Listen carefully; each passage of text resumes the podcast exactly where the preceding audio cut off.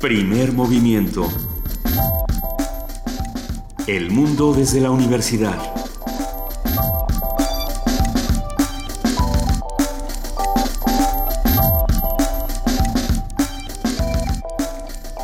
Muy buenos días, son las 7 y 5 de la mañana de este 24 de mayo, martes.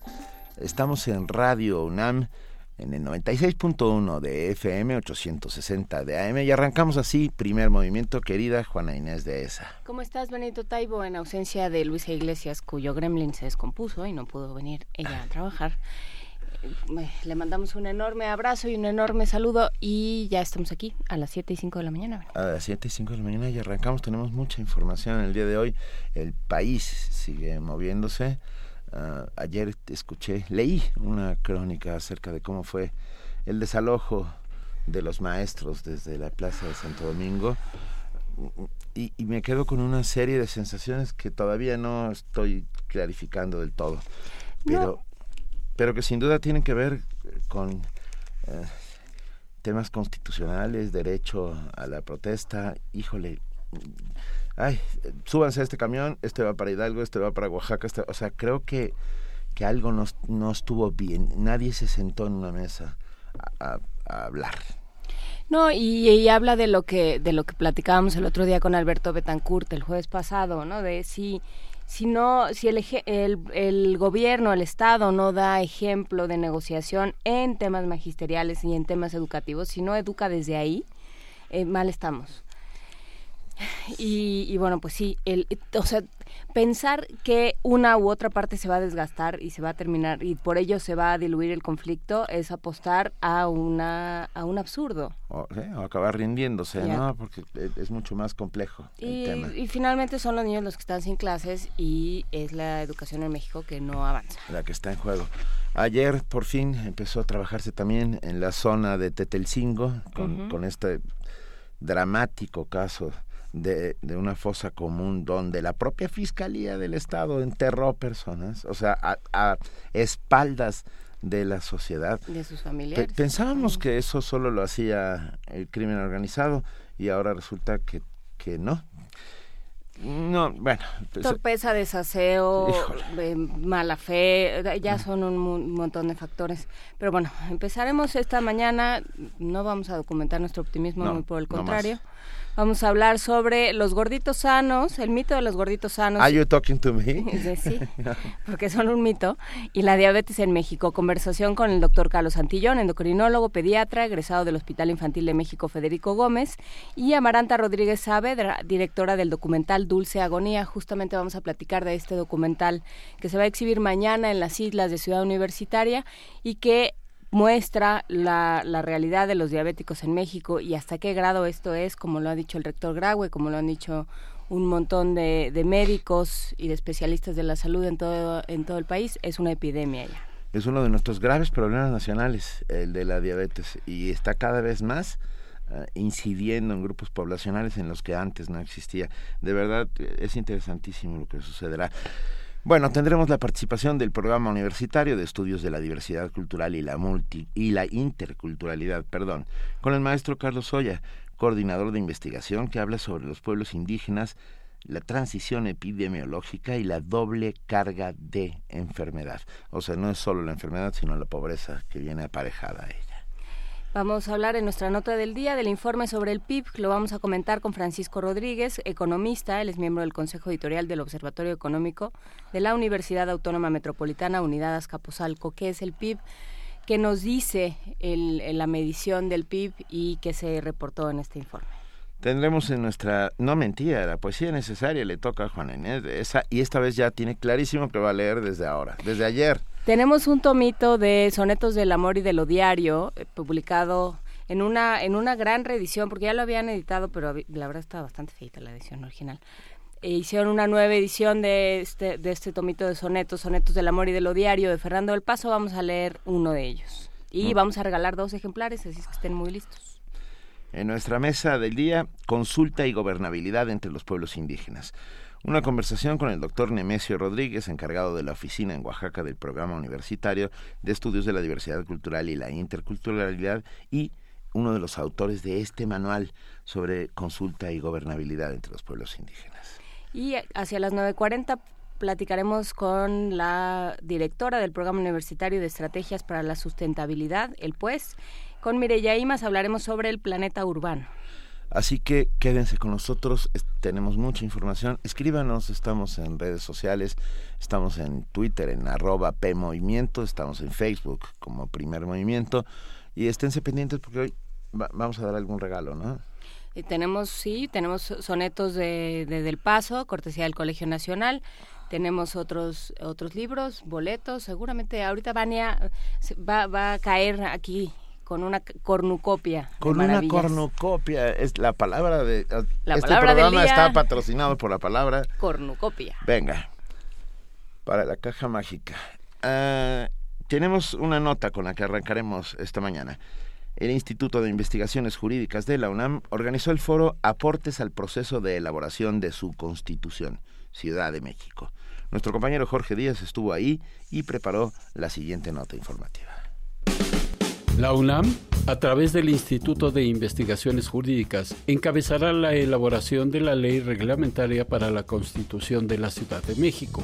El doctor Pedro Salazar, director de la entidad universitaria, dijo que este documento deberá contener las opiniones del ciudadano, de la academia y no solo de los constituyentes, al participar en el foro Aportes al proceso de elaboración de su Constitución Ciudad de México, el senador Mario Delgado dijo a Radio UNAM que la ciudadanía se pregunta en qué se beneficiará con la nueva constitución. Yo digo que es muy importante el tema de derechos políticos, pero esta es una gran oportunidad para que además de resarcir los derechos políticos que nos hacían falta, pensemos la ciudad hacia el futuro. Y pensar en la ciudad hacia el futuro quiere decir poder tener respuestas para el ciudadano eh, a mí en qué me va a beneficiar la reforma política. Porque esto querría decir que entonces estamos pensando en cómo organizar mejor a la ciudad cómo darle respuesta, cómo poner, este, además del tema de derechos políticos, en el centro al ciudadano. ¿Cómo le proveemos de manera más eficaz y oportuna servicios públicos? Ese es el gran reto. Si no logramos mejorar eso, pues no va a haber no va a haber un impacto real, no va a haber un cambio real, no va, a haber un beneficio para la ciudad. La reforma influirá en la vida de millones de personas, pues recordó que el 70% de los mexicanos vive en una ciudad grande y mientras 50% habita en una zona metropolitana. Por su parte, el también senador Alejandro Encinas habló de seis nudos que no han permitido avanzar en el articulado de la Constitución. Destacó la creación de alcaldías en lugar de las actuales delegaciones y el trabajo metropolitano, porque la ciudad está prácticamente asentada en terrenos del Estado de México. Hay una interdependencia, hay una integración entre las dos entidades que las barreras jurídicas no pueden romper. Tenemos una interdependencia en la prestación de servicios, en todo lo que es la relación entre los, los grupos sociales que existen, que va más allá de los límites jurídicos que existen entre los estados, los municipios o las delegaciones. Yo creo que eso es lo que debemos de entender, de haber una asociación permanente con una visión de largo plazo para asumir que hoy la Ciudad de México está particularmente asentada en el territorio del Estado de México y que todos tenemos que trabajar juntos para enfrentar los problemas y los retos de este tipo de desarrollo. Los otros nudos son la conformación de un cabildo de la ciudad, erradicar los cacicazgos y el clientelismo, la relación entre el jefe de gobierno y los alcaldes y lo que consideró un retroceso, la Comisión Ambiental de la Megalópolis, que en su opinión debe transformarse de raíz para evitar las contingencias ambientales. Para Radio UNAM, Jorge Díaz González.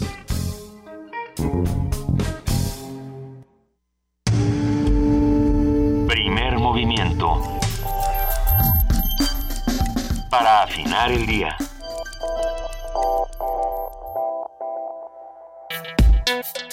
Martes de mitos. Son las 7 de la mañana con 14 minutos, estamos de regreso aquí en Primer Movimiento. Y, no, ¿y nuestra sección infantil? sí, tenemos. Ah, en unos segundos también. En unos segundos más, porque vamos a escuchar a Mariana Mayol después de que nos han dicho tantas cosas de nuestra sección infantil y nos han ayudado tanto, Benito. Esta sección infantil está, está tomando carices insospechados. Sí, porque ha pasado de todo. Ha pasado de todo. Ricardo Matamoros ya nos mandó este, eh, ayer un par de recomendaciones que vamos a tomar en cuenta, pero hoy vamos a escuchar Mi perro amor con Mariana Mayol y Julieta Venegas.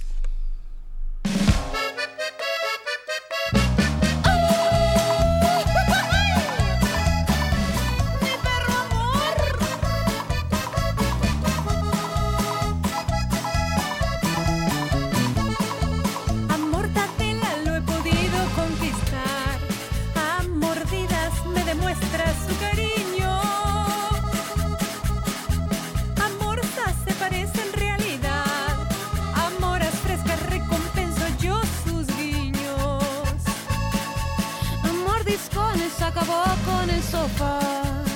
Amoral resulta su conducta.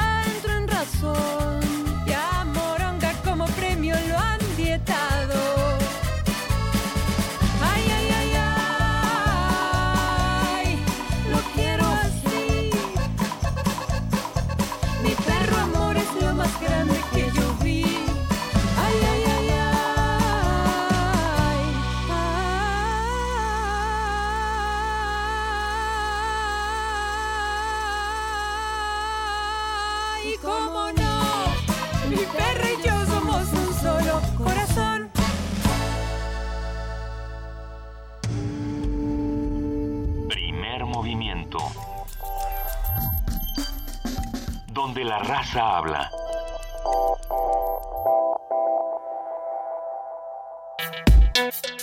Martes de mitos. Cuando me dio la diabetes a mí acudí al médico y me dijo, ¿sabía usted? Dice que ya usted pertenece al club de los diabéticos.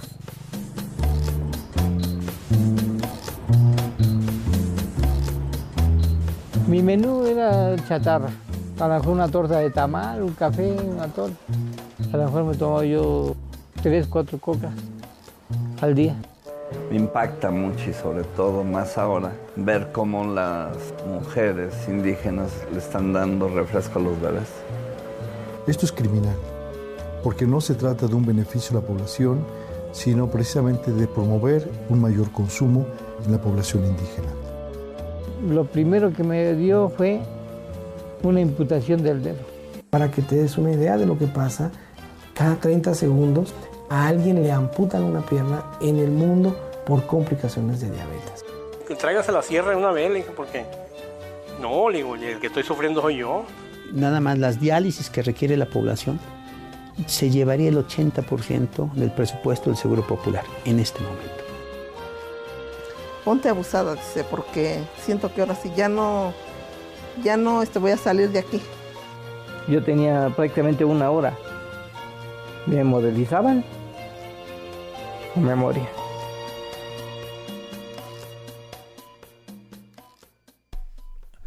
Pues arrancamos con este martes de salud. De acuerdo con Julieta Ponce, nutrióloga del Centro de Orientación Alimentaria, durante el sexenio anterior aproximadamente 500.000 personas murieron a causa de la diabetes y cerca de 4.5 millones de enfermos continúan sin ser atendidos. En el 2013 se registraron 75.000 amputaciones en México.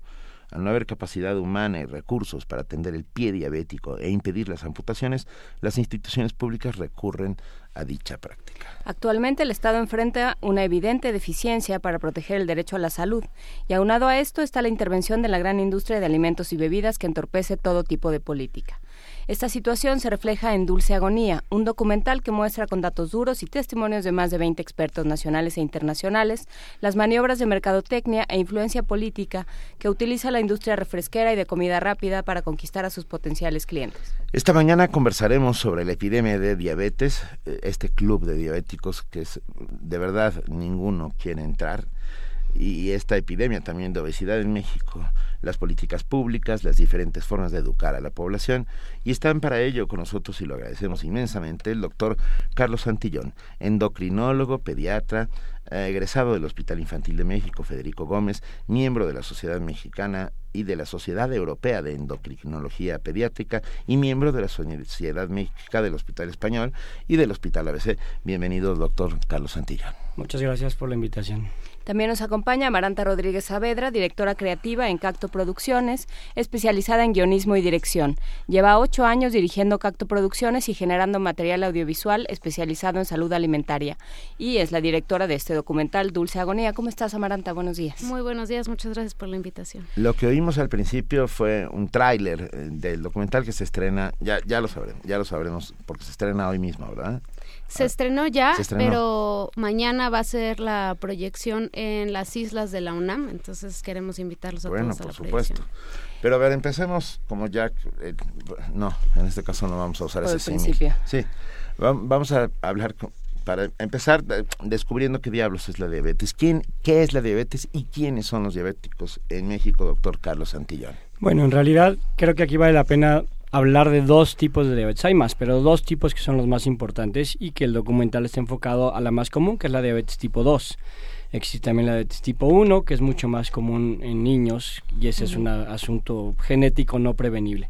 La diabetes tipo 2 es una enfermedad excesivamente común, se calculan entre 8 y 10 millones de personas en México con diabetes tipo 2 y que ambos tipos de diabetes comparten que se elevan los niveles de glucosa. Al elevarse los niveles de glucosa, el organismo no puede funcionar bien. En este aspecto, la diferencia esencial es que el paciente con diabetes tipo 1 no produce insulina por asuntos eh, genéticos, ambientales y demás, y el paciente con diabetes tipo 2 tiene lo que llamamos nosotros resistencia a la insulina. Eso está asociado a la obesidad. Al haber mucha obesidad, valga la expresión, esto genera que la insulina no sea efectiva. El resultado en ambos casos es que la glucosa se eleve y trae una serie de síntomas comunes. Hoy la gran inquietud que tenemos en diabetes tipo 2 es que ya no es un tema exclusivo del adulto. Es un tema que cada vez vemos con más frecuencia y con más tristeza en niños y en adolescentes. ¿no?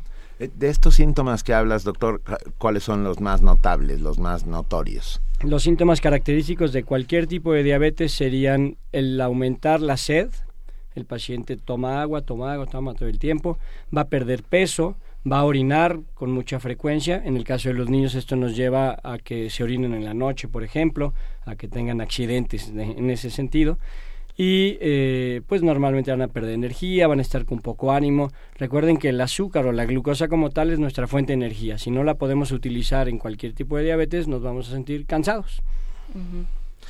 A, ver, a, y a partir de esto, Amaranta crean este documental, Dulce Agonía, cuando se dan cuenta de la grave epidemia que representa la diabetes. ¿Es así? Así es, eh, vamos a Chiapas a hacer un poco de levantamiento de imagen acerca de cómo la Coca-Cola ha invadido las comunidades indígenas en, en ese estado y nos empezamos a, a dar cuenta que la epidemia de diabetes es muy alta y que las poblaciones rurales aparte tienen la condición de que no tienen acceso a servicios de salud pública. Entonces eh, decidimos eh, que es importante dar a conocer esta información y empezamos a recabar eh, entrevistas con expertos nacionales e internacionales acerca del tema para armar el, el documental. Sí, eh, es, es interesante. Eh, ya lo, lo, escuchábamos en el, en el, en el tráiler, en los cortos, decíamos de chiquitos. Eh, esto que, que esta, esta incidencia de la industria, ¿no? De, de la industria de la comida rápida, de las refresqueras, esta, esta forma, esta solución falsa al problema de alimentación que dan las refresqueras, y eh, la imposibilidad del Estado para, para hacerle frente. ¿Qué, ¿Con qué se encontraron en ese sentido? O sea, sí, las refresqueras, por supuesto, quieren hacer su chamba, pero ¿qué hace el Estado? Pues el Estado está omiso ante esta situación, ¿no? Encontramos con que la gente pues no tiene acceso a los servicios de salud, con que necesitan pagar sus hemodiálisis, necesitan pagar por sus servicios médicos y bueno, y aparte de todo, pues les cuesta trabajo encontrar un empleo formal, ¿no? Don Gonzalo, que es el personaje principal de nuestro de nuestro documental, pues vive de vender jitomates en un tianguis, pero con todos los problemas que significa estar enfermo y aparte tener que ir a trabajar a un tianguis y estar todo el día ahí autoempleándose porque pues porque no tiene manera de, sobrevivir de otra forma, ¿no? Y con lo que significa pagar hemodiálisis que cuestan más de mil pesos a la, a la semana, ¿no? Entonces es un impacto muy fuerte para la economía de las, de las familias que sufren esta enfermedad y pues no reciben ningún tipo de ayuda del, del Estado. Me gustaría hacer una suerte de relación entre los refrescos o estas aguas carbonatadas azucaradas y la, la, la diabetes. y, y por otro lado, casi casi una suerte de mini estudio sociológico de por qué sucede algo así. No son baratos. O sea, quiero decir, alguien en condición de, de pobreza o de pobreza extrema, pagar 5 o 6 pesos por un refresco mm, o, hasta 10 no es, no es sencillo. Y sin embargo, ¿dónde estará la relación? ¿Por qué tomamos refrescos? Y esta es la pregunta para el doctor Antillón. ¿Cuál, es la sensación que nos deja o qué supuestamente nos lleva al cuerpo que nos hace sentirnos como nos sentimos? Claro, tenemos que partir de que los mexicanos y los hispanos en general tenemos una predisposición genética a desarrollar obesidad y diabetes, ya, ya la tenemos en, en nuestra genética, ¿no? Eso nos lleva asociado a, a, la poca actividad física que tiene hoy el ser humano en las grandes ciudades, en el campo no tanto, pero obviamente en las ciudades tenemos menos actividad física, nos lleva a estar invadidos de los medios de comunicación, a que oímos anuncios, por todas partes llega eh, estos anuncios, no voy a mencionar marcas, pero pues te hacen sentir importante y, buena persona por consumir ese tipo de productos de, bebidas azucaradas. Y no va nada más al refresco, va a los jugos, va a muchas cosas que tenemos que cuidar. Entonces, el tema central del lado médico es que el paciente consume una bebida azucarada, llámese jugo, llámese refresco, y eso va a ser una gran cantidad de azúcar, ¿no? Se hablan de, cantidades, muchas cucharadas en un refresco. Y eso genera que el organismo que está genéticamente predispuesto produzca más insulina. Y al producir más insulina generamos una dependencia a las cantidades grandes de azúcar, ¿no? ¿Y qué pasa? A ver, cuando, cuando ustedes, ¿con qué se encuentran, eh, doctor Carlos Santillón, con los pacientes? Amaranta, cuando ustedes levantaron toda esta información, ¿qué es lo que pasa? O sea, la gente deja que la enfermedad avance, no, no nota los O no lo descubre hasta muy tarde. ¿Qué, era, qué era, ¿Habría alguna constante en las historias que escuchaban? Sí, pues la constante es que la gente no se da cuenta hasta que sus niveles de azúcar ya son demasiado altos, ¿no? Entonces, generalmente las personas van al médico ya porque están sufriendo como una descompensación muy fuerte y bueno, en gran medida porque no existe como ningún sistema de prevención, ¿no? No hay etiquetados claros para que la gente entienda cuánta cantidad de azúcar están consumiendo en las bebidas azucaradas y porque el Estado no advierte, ¿no? Que, que podemos estar en riesgo de, de, padecer esta epidemia. Entonces, bueno, por ejemplo, don Gonzalo, don Gonzalo eh, tuvo un accidente en, él era chofer de microbús y tuvo un accidente en su, en su chofer, se, se sintió mal y fue al hospital y cuando llegó al hospital pues le dijeron que tenía el azúcar eh, muy alta y que lo más seguro era que fuera diabético. Y también ah, otra como constante que notamos es que la, mucha gente cree que la diabetes tipo 2 te da por un susto. Entonces creen que, que no, o sea, que hubo como un percance o un accidente, hubo algo así y se sienten mal, terminan en el hospital, les dicen que tienen el azúcar alta y, creen que, que fue como a raíz de, de, ese susto, ¿no? Fíjate, si eso sucediera, todos los mexicanos seríamos diabéticos nada más de abrir el periódico. Sí es una leyenda urbana, por supuesto. Pero, por ejemplo, mi abuela, este, mi abuela luego descubrieron que era diabética, pero decía, es que me da mi hambre fea. Pues, ¿Mi hambre fea? Su hambre fea, su hambre fea era una hipoglucemia que se caía. Entonces, ¿qué pasa con los pacientes, doctor Antillón? ¿Qué le dicen? El, problema serio con diabetes tipo 2, recordando lo que mencionábamos al principio de las diferencias en tipo de diabetes, el paciente con diabetes tipo 2 puede vivir muchos años siendo padeciendo la diabetes sin saberlo. Ese es un problema muy grave y como lo mencionaba Maranta, pues puede De repente sí, haber un evento agregado, la muerte de un familiar, un accidente, la noticia, el asalto, etcétera, etcétera, que nos lleve a que la glucosa que estaba por decir en 300 o 400 desde hace muchos años le suba a 700 pero tienes diabetes desde que la glucosa en ayuno está arriba de 126. Entonces, ese es el gran problema de la diabetes tipo 2, que pueden vivir muchos años y aún en edad pediátrica pueden vivir varios meses teniendo diabetes sin saberlo. Creo que el aspecto importante aquí del lado médico es que los médicos de primer contacto tengan más conciencia, el paciente que tiene antecedentes familiares, que tiene obesidad, hay que hacer estudios para ir documentando quién tiene más riesgo de desarrollar diabetes. Insisto en que la diabetes tipo 2 se puede prevenir y desde la edad pediátrica debemos estar pendientes de todo eso. ¿Cómo se puede prevenir? ¿Cómo es, cómo funciona, eh, digamos, cuál es la relación entre glucosa, eh, insulina y el, el trabajo y el, y el metabolismo, pues, ¿Cómo, ¿Cómo, se metaboliza la glucosa en el organismo? Bueno, en esencia, eh, todos necesitamos glucosa y la obtenemos de los alimentos y debemos tener ciertas cantidades de glucosa y de insulina para mantener un equilibrio que nos mantenga funcionales y demás. Obviamente, el buen ejercicio y la buena alimentación nos van a ayudar a un mejor metabolismo. Si no tenemos esos factores y tenemos toda la genética en contra, va a empezar a haber problemas médicos. Y aquí tal vez valdría la pena aclarar que hay muchas características clínicas previas a la diabetes. Por ejemplo, en niños y en adolescentes es muy común que empiece a haber una pigmentación muy oscura en el cuello, en las axilas, en las ingles, que nosotros le llamamos acantosis nigricans, que dicen que es mugre. No, no, las abuelitas, pues, el mito urbano, no, no es mugre. Eso es la primer señal de resistencia a la insulina. Entonces, todo niño adolescente que le veamos el cuello, las axilas y las ingles muy percudidos, tiene que someterse a estudios de laboratorio, una valoración especializada, a una serie de cosas que permitan actuar a tiempo y, digamos, prevenir la diabetes. Hay un síndrome que se llama síndrome metabólico que asocia todas estas cosas previo a la diabetes. Entonces, eso hay que detectarlo a tiempo para poder actuar, cambiar radicalmente el estilo de vida, que si no logramos eso, pues no, y así se va a prevenir con, un buen estilo de vida. Sí, e, e, es una suerte de serpiente que se muerde la cola, lo que está sucediendo con este caso. A ver, estoy pensando, Amaranta, y te lo pregunto, ¿qué cuenta Dulce Agonía? Ah, la ingesta de bebidas azucaradas es para tener energía, o sea, esa es la relación directa, estamos de acuerdo. O sea, tomas esta bebida azucarada carbonatada, o, tomas una torta de tamal, como dice el, protagonista en el, en el corto, ¿no? Te da energía y puedes trabajar más tiempo, es más barato, etcétera, etcétera. Pero ¿qué cuenta el documental? Cuéntanos qué cuenta. Pues el documental cuenta la historia de don Gonzalo, que era un chofer de microbús que tenía una ingesta alta de bebidas azucaradas tuvo una ingesta alta de bebidas azucaradas en, su vida y este hasta que desarrolló la, la, enfermedad, ¿no?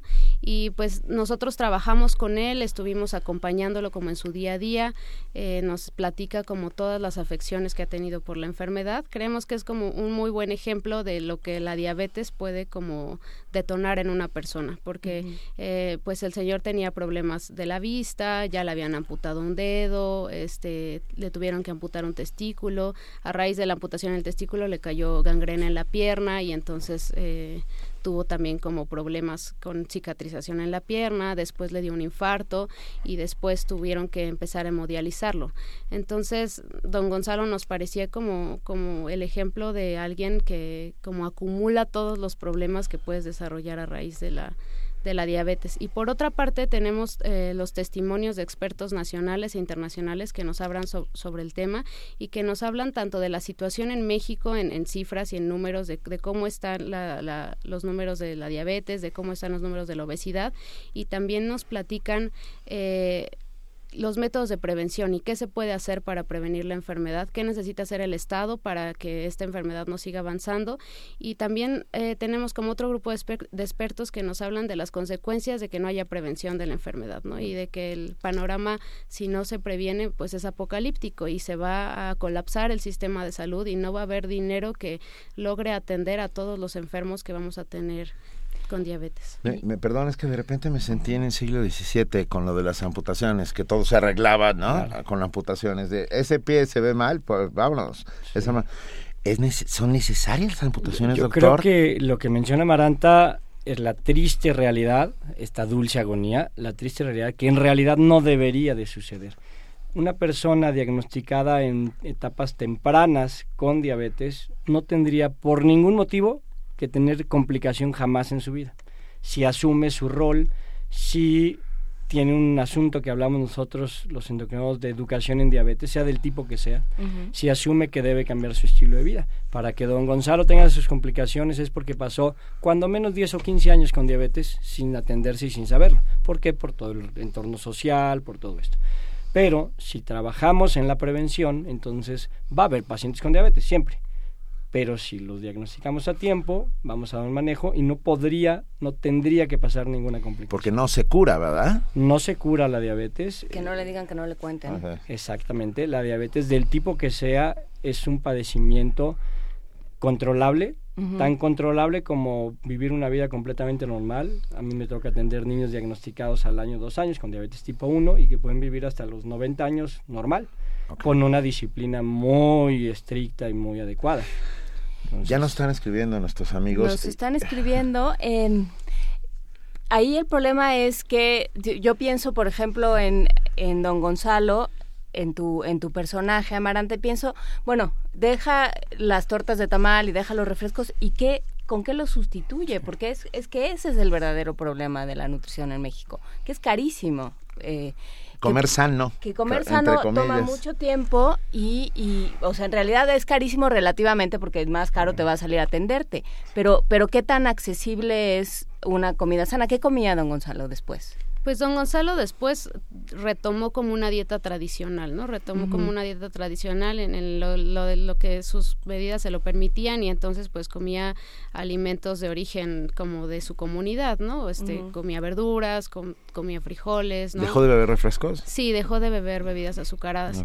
Este, pero lo que nosotros veíamos cuando estábamos eh, haciendo el documental es que más que un tema de costos, o sea, más que comer sano fuera caro, era un tema de disponibilidad. Ah, de pronto la gente no tenía acceso a comida a comida sana en muchos lugares o a agua, ¿no? Ese también era una cuestión. En Chiapas hay, hay muchas comunidades en las que hay un montón de tienditas por todos lados y lo único que, que venden son bebidas azucaradas y no venden agua y el acceso al agua es muy complicado, ¿no? Entonces también es un tema de, de disponibilidad, creo yo, más que más que un tema de que sea caro consumir eh, este alimentos sanos. Y, de educación también, ¿no? o sea, como de, explicarle, sí, o sea, es que sí es más un, eh, ahí es el asunto de la prevención, ¿no? Te va a hacer, te va a servir, digamos, en términos energéticos, te va a servir mucho más una tortilla con frijoles o un, este, tlacoyo, que aquí siempre hacemos la rapsodia del tlacoyo, este, sí, somos, fans. No, no. Pues, y, sí, nutricionalmente es una gran cosa. Este, además estamos en el año de las legumbres. Más todavía. el año del tlacoyo. Es el año del tlacoyo. Este, o sea, de explicarle, sentarte con él y explicarle le va a servir mucho más en términos de energía esto que una torta de tamal que nada más le va a disparar los niveles de insulina y al rato se va a sentir fatal. Así es. Todo ese trabajo, pero ¿quién lo está haciendo? Exacto, y también aparte hay como un tema de que no solamente es como eh, educar a las personas para, para decirles qué es lo que tienen que comer, sino que tenemos que regular la publicidad, ¿no? Porque, por ejemplo, con los niños parte del problema es que hay mucha publicidad de bebidas azucaradas dirigidas a los niños y entonces cómo compites con eso, ¿no? Tu papá cómo compites con decirle al niño que pues no se tiene que tomar el, el juguito o no se tiene que comer la cajita que trae el juguetito y, y pues para el niño que está viendo la tele o que está expuesto a la publicidad en, en, los medios como exteriores, pues él quiere como tener esas cosas, ¿no? Entonces también competir contra eso de parte de las familias es complicado. ¿Cómo se ve? ¿Qué comen los niños en México, doctor Antillón? Eh, los que llegan a su consultorio. Es, es, un problema fuerte y ya no es tema de estrato socioeconómico, pues, ¿no? Aquí en todos los niveles nos afecta.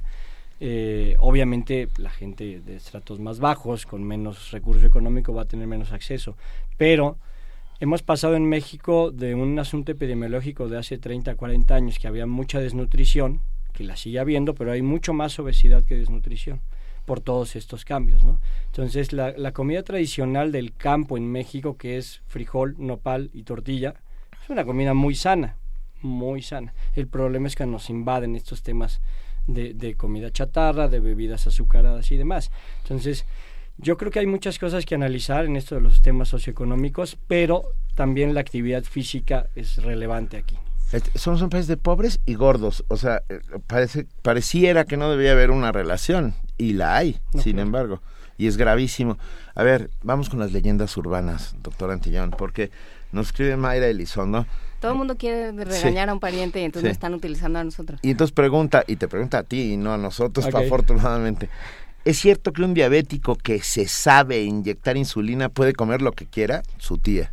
Su tía hace eso. No, no, por supuesto que no. Esto es, muy compleja. uy, uy, No, pero a todos nos ha tocado ese diabético que hace sus cuentas. Sí. ¿no? Que, que, dice, bueno, postre, entonces ahorita vengo, se inyecta no sé qué y regresa. Yo creo que aquí, aquí hay que entender muchas cosas. Es muy diferente el comportamiento alimenticio del paciente con diabetes tipo 1 del paciente con diabetes tipo 2.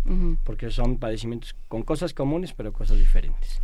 Entonces, en ese aspecto, el paciente que, vamos, que le nace la diabetes requiriendo insulina, que es diabetes tipo 1, tiene que aprender a comer balanceado y no porque use insulina, entonces, ah, pues ahora me voy a comer cinco hamburguesas, ¿verdad? No, eso no es sano para nadie. Y eso es un concepto que tiene mucha influencia del río Bravo para arriba, ¿sí? De, de pues vamos, yo tengo insulina y me pongo más insulina. No, eso es un craso error.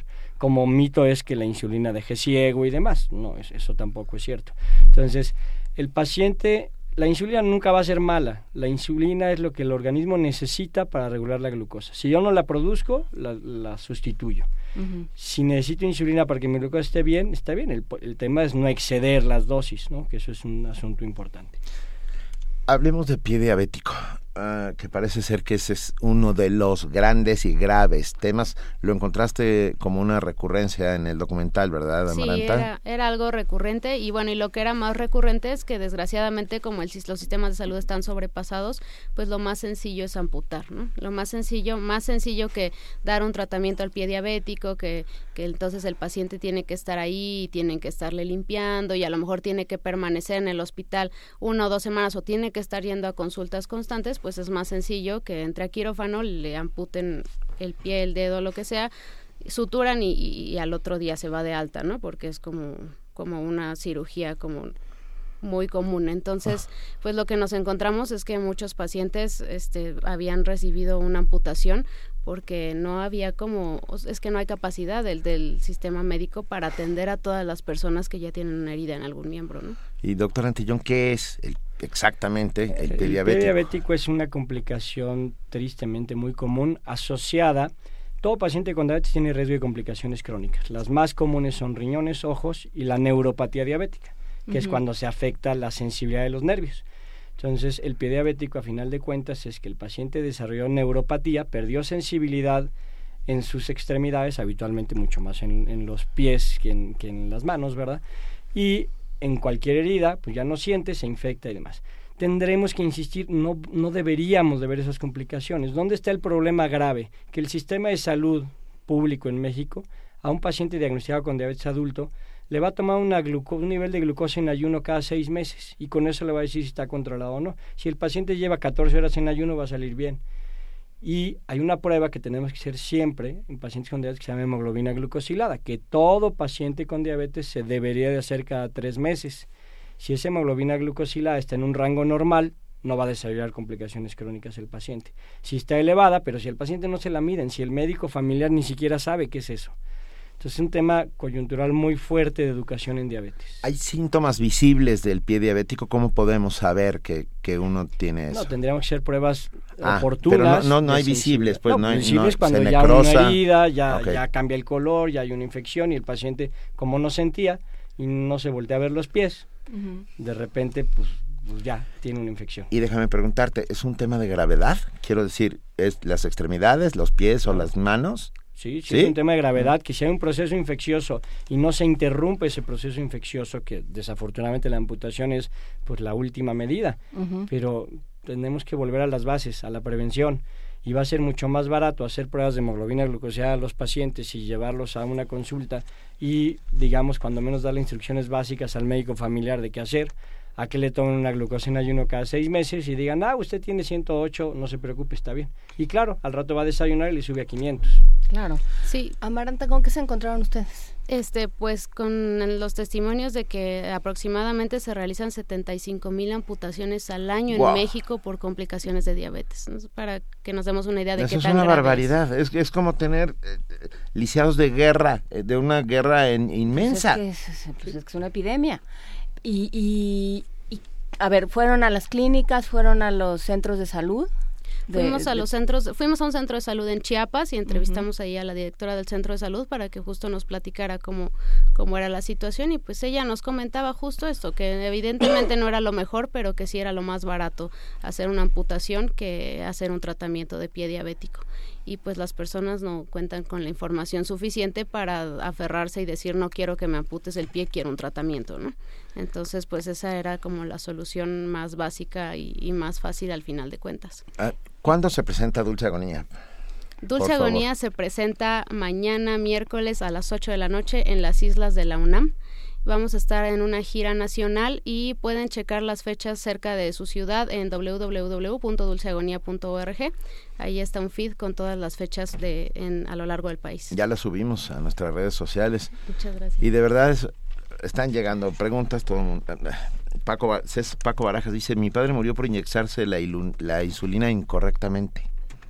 Eso, La insulina es un medicamento de empleo delicado y una sobredosis, vamos a llamarle así, pues sí, sí puede ser muy grave. Entonces tiene que estar bien vigilada por médicos especializados, pero pues la culpa no es de la insulina, la culpa es del el cálculo en ese caso. Inyectarse incorrectamente no sé qué fue, pues, pero... tenemos que hacernos pruebas, tenemos que hacernos estudios, tenemos que vigilar nuestra dieta. Evitemos a toda costa, eso me está quedando claro, las bebidas Y tenemos azucaradas. que poner atención a la salud pública, porque ¿qué se Sí, está claro. haciendo? O sea, ¿qué, qué- ¿a qué conclusión llegaron ustedes, Amaranta? O sea, ¿qué se hace con la salud pública? Sí, hay como, como medidas básicas que se tienen que tomar, o sea, hay que regular la publicidad de comida chatarra dirigida a los niños, hay que regular el etiquetado de los alimentos chatarra para que la gente sepa qué es lo que está consumiendo, porque la gente no sabe, la gente le compra un juguito a su hijo y no sabe la cantidad de azúcar que le está dando al niño. Si el tabaco tiene estos anuncios tan dramáticos como los que tiene en sus cajetillas. Eso deben tener los jugos. eh, de- digo, me parece una medida muy extrema, por supuesto, pe- pero, pero en una de esas No, yo ayer me encontré con una escuela que se anunciaba como libre de humo de tabaco y de azúcar. Ah, mira, y de azúcar. Y de azúcar. Este, y sí, pues es que realmente es, ya es un problema de salud pública. ¿Qué, qué podemos hacer desde las políticas públicas, doctor Carlos Santillón? Yo creo que eh, todos desde nuestra trinchera tenemos que trabajar, estemos donde estemos, en los hospitales públicos, en nuestros consultorios privados. Tenemos cada paciente que estamos viendo, si empieza a haber sobrepeso, tenemos que actuar con ese paciente. Entonces, a nivel personal es muy importante. A nivel de escuelas, a nivel de instituciones públicas de salud, pues se tienen que hacer muchas más campañas de concientización, difundir este tipo de documentales que son tan valiosos, lo que ustedes hacen a través de los medios de comunicación, pero es una lucha de todos, sin duda. ¿no? Y si pensamos que tenemos por genética una cierta propensión, una alta, alta eh, un alto porcentaje de la población tiene predisposición, pues todos somos eh, pacientes en potencia. Todos, así es. Y no, de verdad no, noticia. no queremos ser pacientes en potencia, no queremos tener pie diabético, no queremos una amputación y volver al siglo XVII todos, porque me parece ridículo, y que eh, la salud pública tome cartas en el asunto mucho más, eh, de manera mucho más fuerte de lo que está sucediendo hoy. Muchísimas gracias a Maranta Rodríguez Saavedra, mucho éxito con Dulce Agonía, mañana en las Islas de la UNAM y una gira nacional. Véanla, véanla, vamos a verlo, a verla todos para descubrir eh, que, que, que algo no, que algo no está bien, que algo está podrido no solo en Dinamarca, sino en territorio nacional. Y muchas gracias al doctor Carlos Antillón, endocrinólogo. Seguiremos hablando del tema porque las epidemias no desaparecen de un día para otro. Gracias a los dos. Muchas gracias.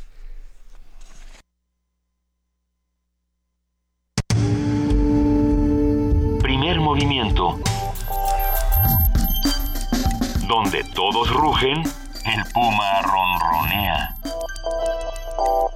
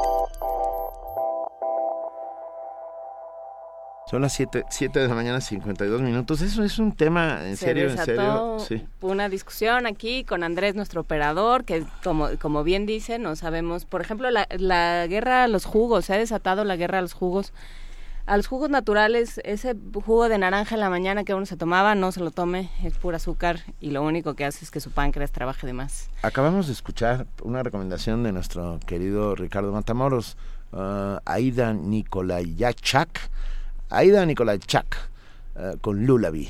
Eh, Ricardo, gracias. Canción de cuna. Suena, sonó bien bonita, ¿eh? Lullaby, Lullaby, ¿qué dije Lullaby? Lullaby. Armando Cruz nos, nos dice la actividad física es muy importante para combatir diabetes y sobrepeso, desde luego, y hay que retomar el tema. Sí, se queda Hablar no se cuenta como actividad física, que lo hacemos tres horas diarias. No. Oh. No, pues es que tu corazón tiene que chambear a cierto ritmo. Ok. Por favor, hacer investigación en el centro de Iztapalapa. Hay mucha gente con diabetes en todo el país. Hay en todo el país hay mucha gente con diabetes. Y esta incidencia de pie diabético, de verdad a mí me sigue me sigue horrorizando y sorprendiendo.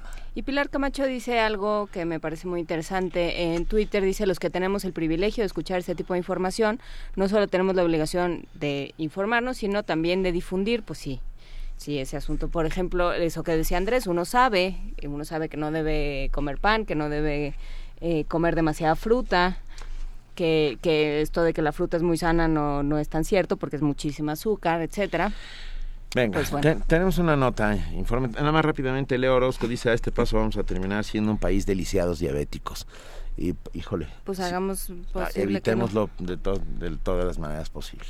Esta semana inició la muestra fílmica número 21 del Centro Universitario de Estudios Cinematográficos de la UNAM, nuestro CUEC.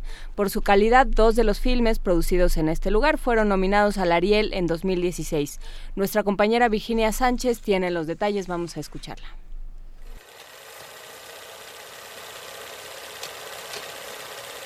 El llamado séptimo arte es una maravillosa e inacabable máquina de historias que encuentra en sus géneros diversas formas narrativas. El cortometraje, uno de estos géneros cinematográficos, se caracteriza por una duración que oscila entre 1 y 30 minutos. Esta condición lo hace el más utilizado por los estudiantes de cine en sus primeros trabajos profesionales. Para mostrar la diversidad creativa que surge del Centro Universitario de Estudios Cinematográficos de la UNAM, esta semana inició la vigésima primera muestra fílmica del CUEC. Integrada por 38 cortometrajes, 20 de ficción y 18 documentales, este mosaico fílmico se proyectará de mayo a diciembre en más de 25 sedes. Habla la cineasta María del Carmen de Lara, directora de la entidad académica. Nuestra idea es que la muestra también nos abra la puerta para que los ejercicios fílmicos del CUEC tengan presencia en muchísimos otros lugares. Tenemos una serie de cortos que provienen sobre todo del cuarto, quinto, sexto y octavo semestre. Entre ellos están algunos que ya han tenido aceptación en algunos festivales internacionales. Nos parece que esta alternativa para nuevos públicos no nada más nos abre una ventana, sino fomenta ese encuentro que ha habido en los cineclubs y en los encuentros tradicionales. La calidad de estos trabajos también ha sido reconocida por la Academia Mexicana de Artes y Ciencias Cinematográficas, pues El buzo de Esteban Arrangois y 24 grados latitud norte de Carlos Lenin han sido nominados para el Ariel 2016 en las categorías de cortometraje documental y de ficción, respectivamente. La importancia de los cortometrajes en la muestra, habla Carlos Lenin. Creo que la importancia de que estos ejercicios, estas obras eh, más o menos completas lleguen a los espectadores, creo que tiene que ver con el hecho de compartir miradas distintas. Creo que cada relato se acerca a realidades específicas de México de alguna forma y también a formas de relacionarnos nosotros con distintos temas. Y creo que esta diversidad de enfoques y de temas en chiquito, por decirlo de alguna forma, por las bondades del formato, eh, pueden permitir que la gente entrevea una ventana de posibilidad dentro de las nuevas propuestas cinematográficas que puedan surgir. Yo creo que eso es parte de lo bonito que puede surgir de esta experiencia de compartir nuestros trabajos con espectadores reales, no, no solo con la academia. Para quienes estén interesados en disfrutar de los trabajos de nuestros jóvenes cineastas, la muestra estará exhibiéndose en algunas facultades de la UNAM, en la Cineteca Nacional, la Casa del Lago, el Museo Universitario del Chopo y en otras instituciones culturales y educativas. La programación podrá consultarse en la página www.cuec.unam.mx. Para Radio UNAM, Virginia Sánchez. Primer movimiento. Escucha la vida con otro sentido.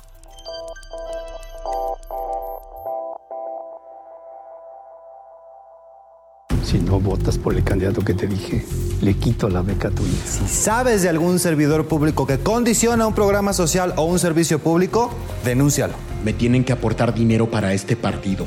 Y si no, los corro. Si te solicitan aportaciones de dinero para apoyar un partido o candidato, denúncialo. Nadie puede quitarte el derecho de votar libremente. Y si lo hacen, denúncialos a la FEPADE.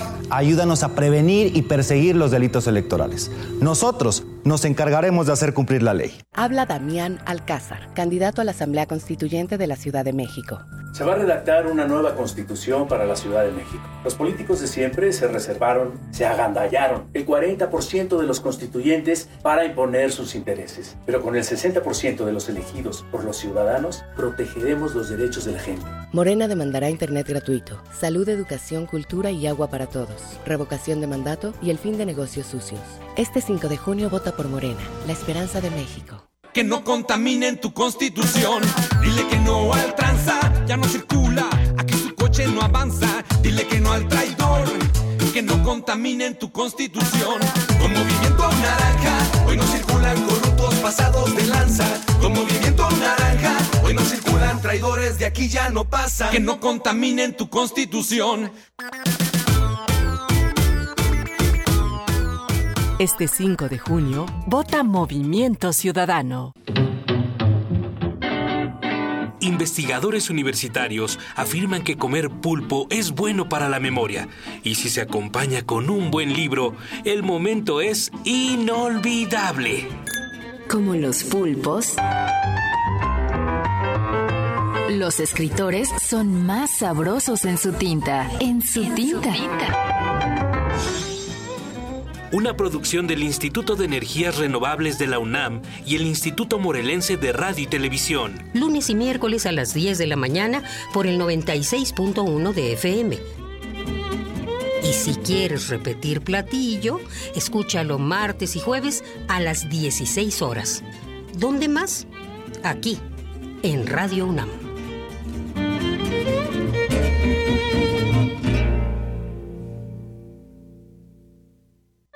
Que exista un verdadero cambio en nuestra ciudad, es necesario que escuchemos a los que viven en ella.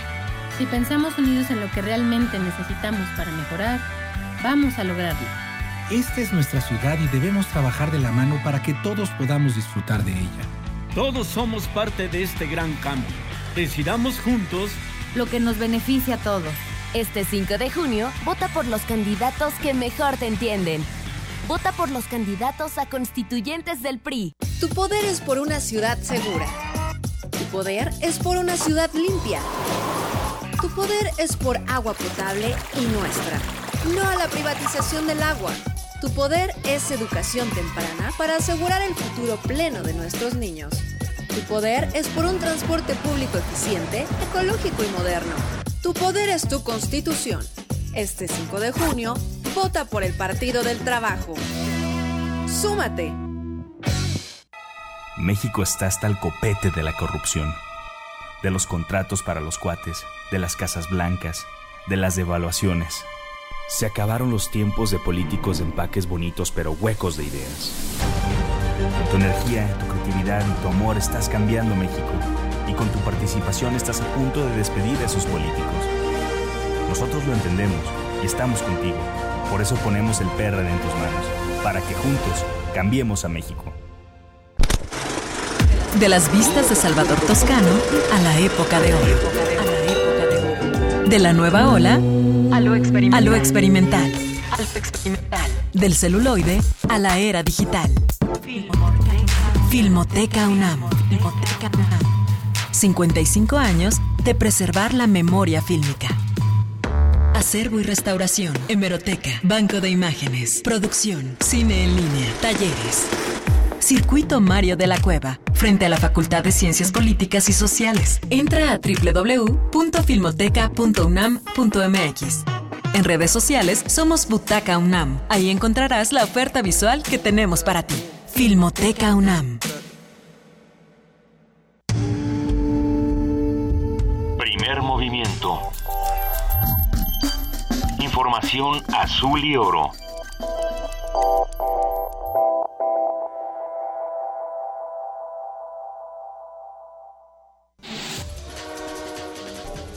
Corte informativo.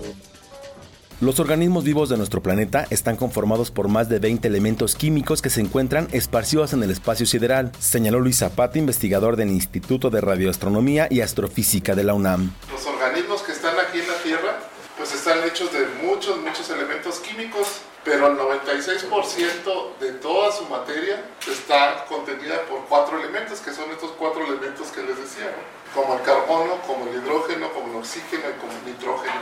Toda la vida en, en, la Tierra, de hecho, contienen esas cuatro moléculas principalmente y son las más abundantes que hay. El Consejo Mexicano para la Acreditación de Enfermería dio su respaldo a la licenciatura que en esta materia ofrece la UNAM. Esto luego de evaluar su planta docente y los procesos pedagógicos, diseño e instrumentación de los planes de estudio y recursos para el alumnado. Rafael Paquiano, secretario de Medio Ambiente, comparecerá ante senadores y diputados de la Comisión Permanente del Congreso de la Unión para explicar las medidas que el gobierno federal aplicará para mejorar la calidad del aire en el Valle de México. Al encuentro también acudirá el doctor Mario Molina, premio Nobel de Química y experto en materia ambiental. Octemo Cárdenas se pronunció por la continuidad del programa Hoy no circula. Afirmó que la constitución de la Ciudad de México permitirá que el programa siga vigente. Tenemos que encontrar mecanismos para mejorar la calidad ambiental de las ciudades, tener mejor calidad de las gasolinas, sobre todo, que es donde está la principal fuente de contaminación, y buscar que se cierren otras fuentes de contaminación que no sean necesariamente las vehiculares, seguir buscando cómo se mejore el parque vehicular. Son políticas que tienen que seguirse impulsando en esta ciudad. Fernando Galindo, subsecretario de la Secretaría de Hacienda, informó que habrá menos dinero en 2017 debido a la disminución de los ingresos petroleros. Señaló que en esta ocasión se tendrá que hacer un ejercicio de mayor austeridad. De acuerdo con una encuesta del Centro de Estudios Sociales y de Opinión Pública de la Cámara de Diputados, 76% de la población está a favor de legalizar el uso de la marihuana con fines medicinales y 24% para fines recreativos. Solo un 15% respalda su comercialización y distribución. Lorenzo Córdoba, consejero presidente del Instituto Nacional Electoral, afirmó que el organismo a su cargo deberá fijarse metas específicas para convertirse en punto de referencia en materia de transparencia y rendición de cuentas. Andrés Manuel López Obrador, líder nacional de Morena, aseguró que las elecciones de junio próximo están manchadas por la compra de votos. Compran votos, trafican con la pobreza de la gente, entregan despensas, frijol con gorgojo, materiales de construcción, tinacos, bicicletas, triciclos, pollos, patos, chivos, borregos, puercos, cochinos, marranos, cerdos. Esos son estos sinvergüenzas corruptos que compran votos, que se valen de la necesidad de la gente.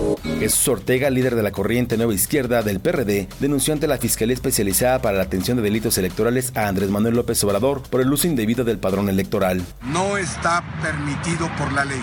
Está utilizando, quiero solamente eh, tapar el nombre de la persona, este, mandando cartas a los domicilios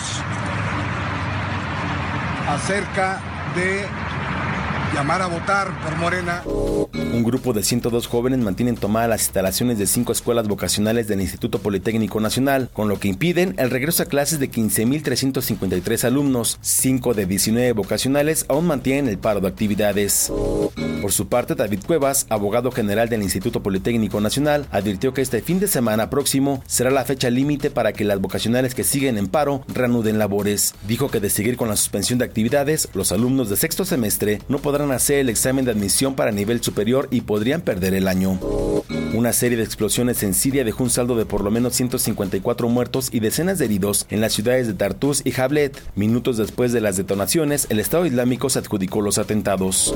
En tanto, la ONU condenó estos ataques y subrayó que los responsables deben ser castigados. Habla Stefan Dujarric, portavoz del secretario general de ese organismo. El secretario general reitera su llamado a todas las partes del conflicto en Siria a evitar los ataques a la población civil. Los responsables de esos actos deberán rendir cuentas por sus crímenes. Hasta aquí el reporte, en una hora más información. Primer movimiento. Escucha la vida con otro sentido.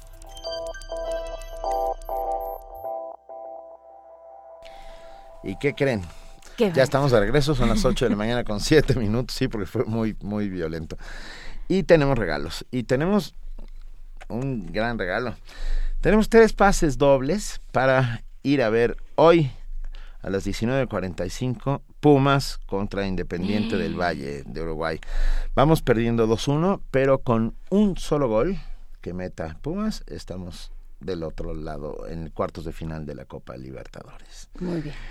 Tenemos tres pases dobles, los vamos a dar por teléfono y a los que nos contestes la pregunta, ¿qué jugador de Pumas ha metido más goles en la Copa Libertadores? Lleva seis goles, es un, no voy a decir más. ¿Qué jugador de Pumas ha metido más goles en la Copa Libertadores?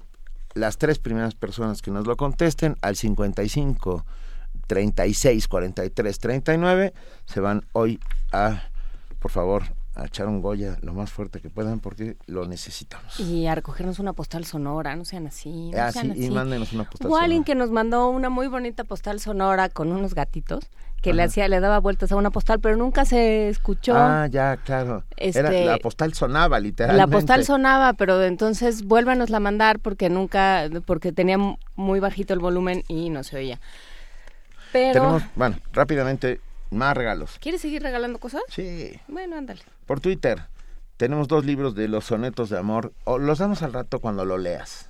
Sí, ¿No? yo te Mejor, dije que cuando mejor, cortesía del Colegio Nacional, pero al rato los regalamos. Venga, ya, tenemos ya tenemos en la línea y lo agradecemos inmensamente al eh, doctor, al maestro Carlos Sola, coordinador de investigación del Programa Universitario de Estudios de la Diversidad Cultural y la Interculturalidad. Muy buenos días, maestro Carlos Sola. Gracias. Buenos días, Benitos. Gracias. por invitarme. No, encantados.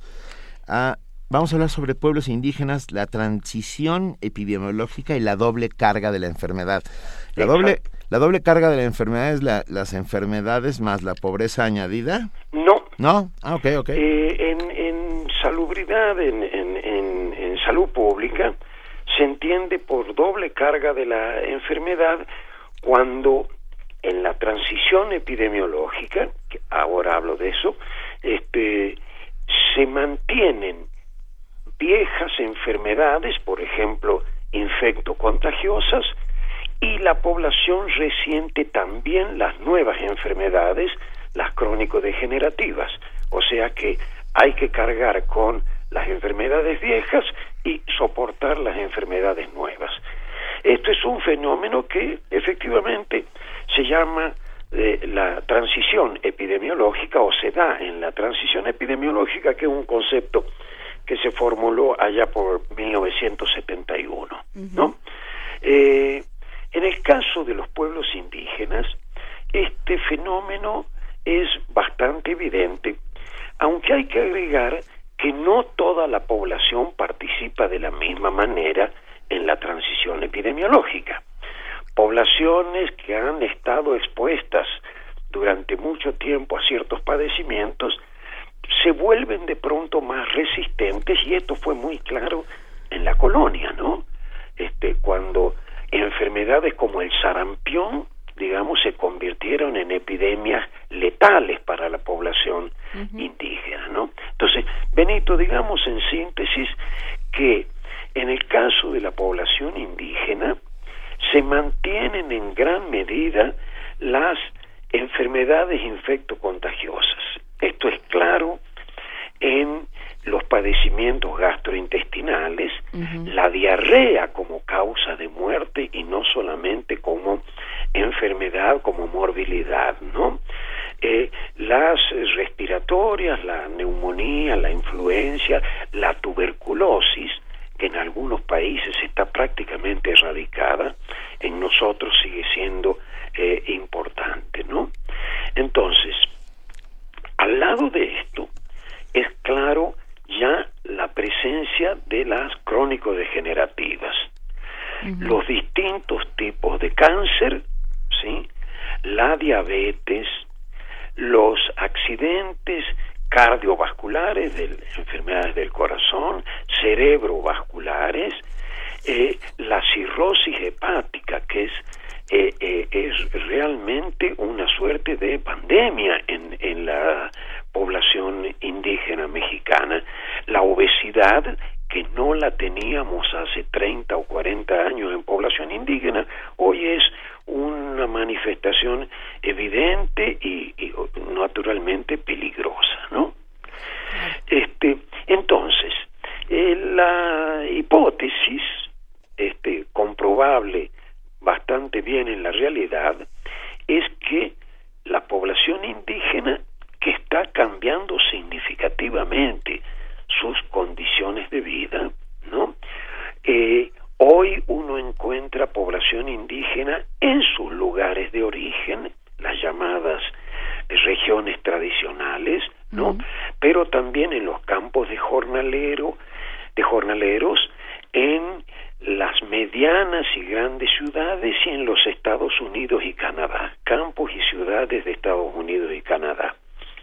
Esto ha significado que de pronto haya sorpresas, hoy no nos sorprende tanto, pero pensemos en 20 años atrás, cuando de pronto en Juchitán aparecían este, eh, eh, eh, personas con infecciones del VIH, ¿no? El SIDA, ¿no? Que tiene que ver con, en buena medida, con procesos migratorios. Quiero aclarar que eh, la transición epidemiológica no es un fenómeno aislado y, los autores que se han dedicado a esto señalan que se da dentro del marco de la transición en salud, pero también en una transición demográfica, una transición económica que la globalización nos ha puesto este como eh, lamentables actores, ¿no? eh, quiero señalar que, y esto va por mi cuenta, que en el caso de los pueblos indígenas yo creo que incluso es posible hablar de una triple carga de la enfermedad. Me explico.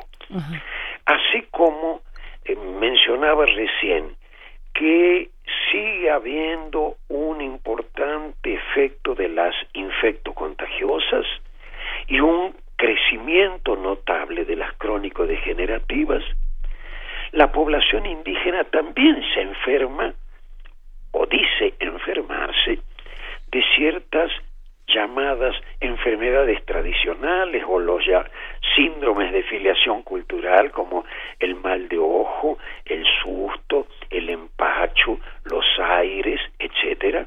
Entonces, tenemos ahí una triple manifestación de padecimiento. No sé si queda claro esto, Benito. Queda, queda clarísimo. Está aquí conmigo mi compañera Juana Inés de esa también. Ah, me la saluda, no, no, te, saluda ella. Entonces tenemos por un lado eh, eh, enfermedades que, que no tendrían que pasar, como estas gastrointestinales, que, que se pueden controlar o que teóricamente están controladas, como la tuberculosis. Este, tenemos los males... Eh, los males modernos, digamos, como la diabetes, el cáncer, las, eh, los accidentes cardiovasculares ocasionados en buena parte por, por el entorno. Exactamente, exactamente. Más lo que, lo que, este, pues, los, digamos, aquello que aqueja a las poblaciones indígenas por una cosa cultural, social, ¿cómo lo entendemos? Sí, porque demos un ejemplo de una de ellas, ¿no? Este, eh, en general, las deficiencias del sistema de salud en poblaciones indígenas son más o menos evidentes. Doy un dato rápido. El último censo dio 17.187 localidades con población indígena y menos de 100 habitantes.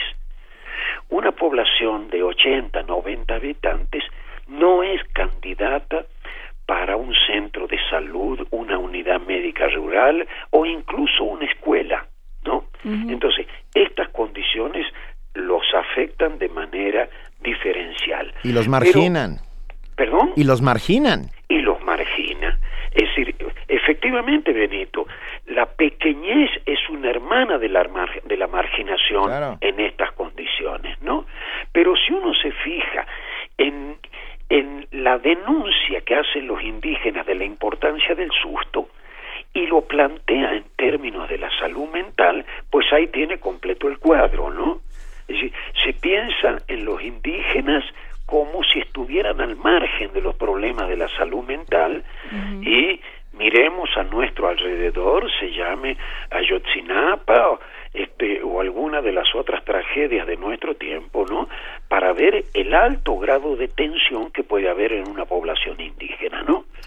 Este, entonces, digamos, y por eso insistí, me permito insistir en lo que dije al principio, no toda la población participa de la misma manera en la transición epidemiológica, ¿no? Y en consecuencia una vieja verdad de la salud pública que es el enfoque de riesgo nos muestra que no todos están sometidos y en el caso de los indígenas la inequidad es la que va a hacer estragos también, ¿no? Así es, bueno, es un tema que da para largo ya la segunda vez que de alguna manera hablamos de esto. Eh, y yo le agradezco que me dejen decir dos. Pero por supuesto, lo agradecemos nosotros eh, y estaremos en contacto. Muchísimas gracias al maestro Carlos Sola. Eh, coordinador de investigación del Programa Universitario de Estudios de la Diversidad Cultural y la Interculturalidad, que estará más con nosotros aquí en Primer Y de nuevo un abrazo para Juana Inés y para ti, Benito. Un gran abrazo. Gracias, Carlos. Chao, buenos días. Y nos vamos a una nota. Sí, el Instituto de Biotecnología de la UNAM impartió un taller para instruir a los estudiantes en la metodología de diagnóstico del virus del Zika. Más de un millón de personas en el mundo han sido infectadas por esta enfermedad y nuestra compañera Cindy Pérez Ramírez preparó la siguiente información.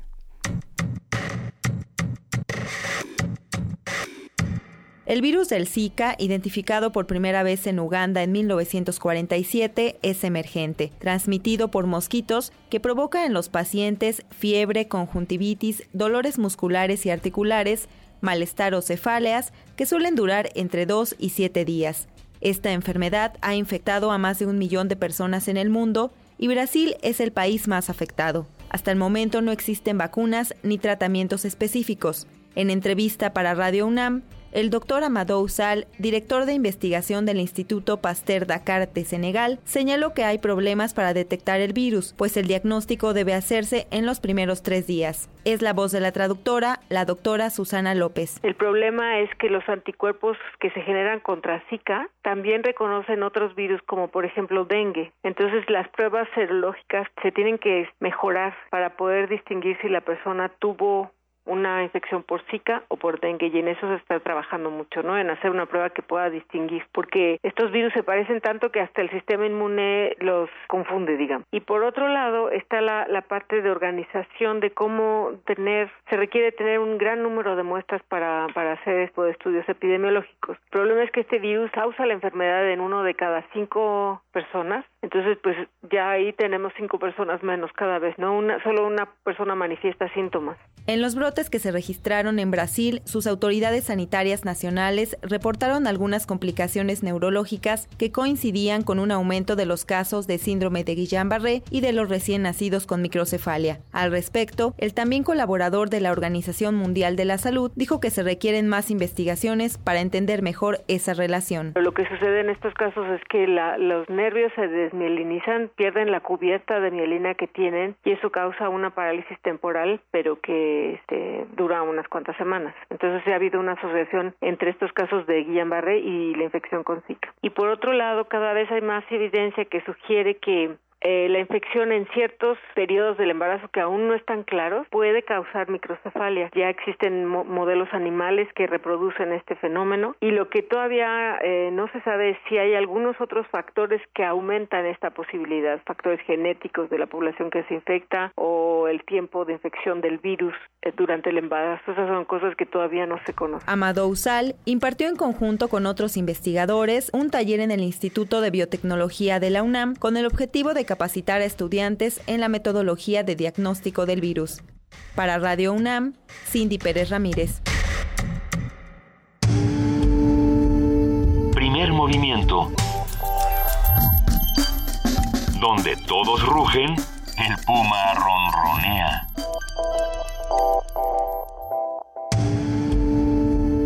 Primer movimiento. Nota del día.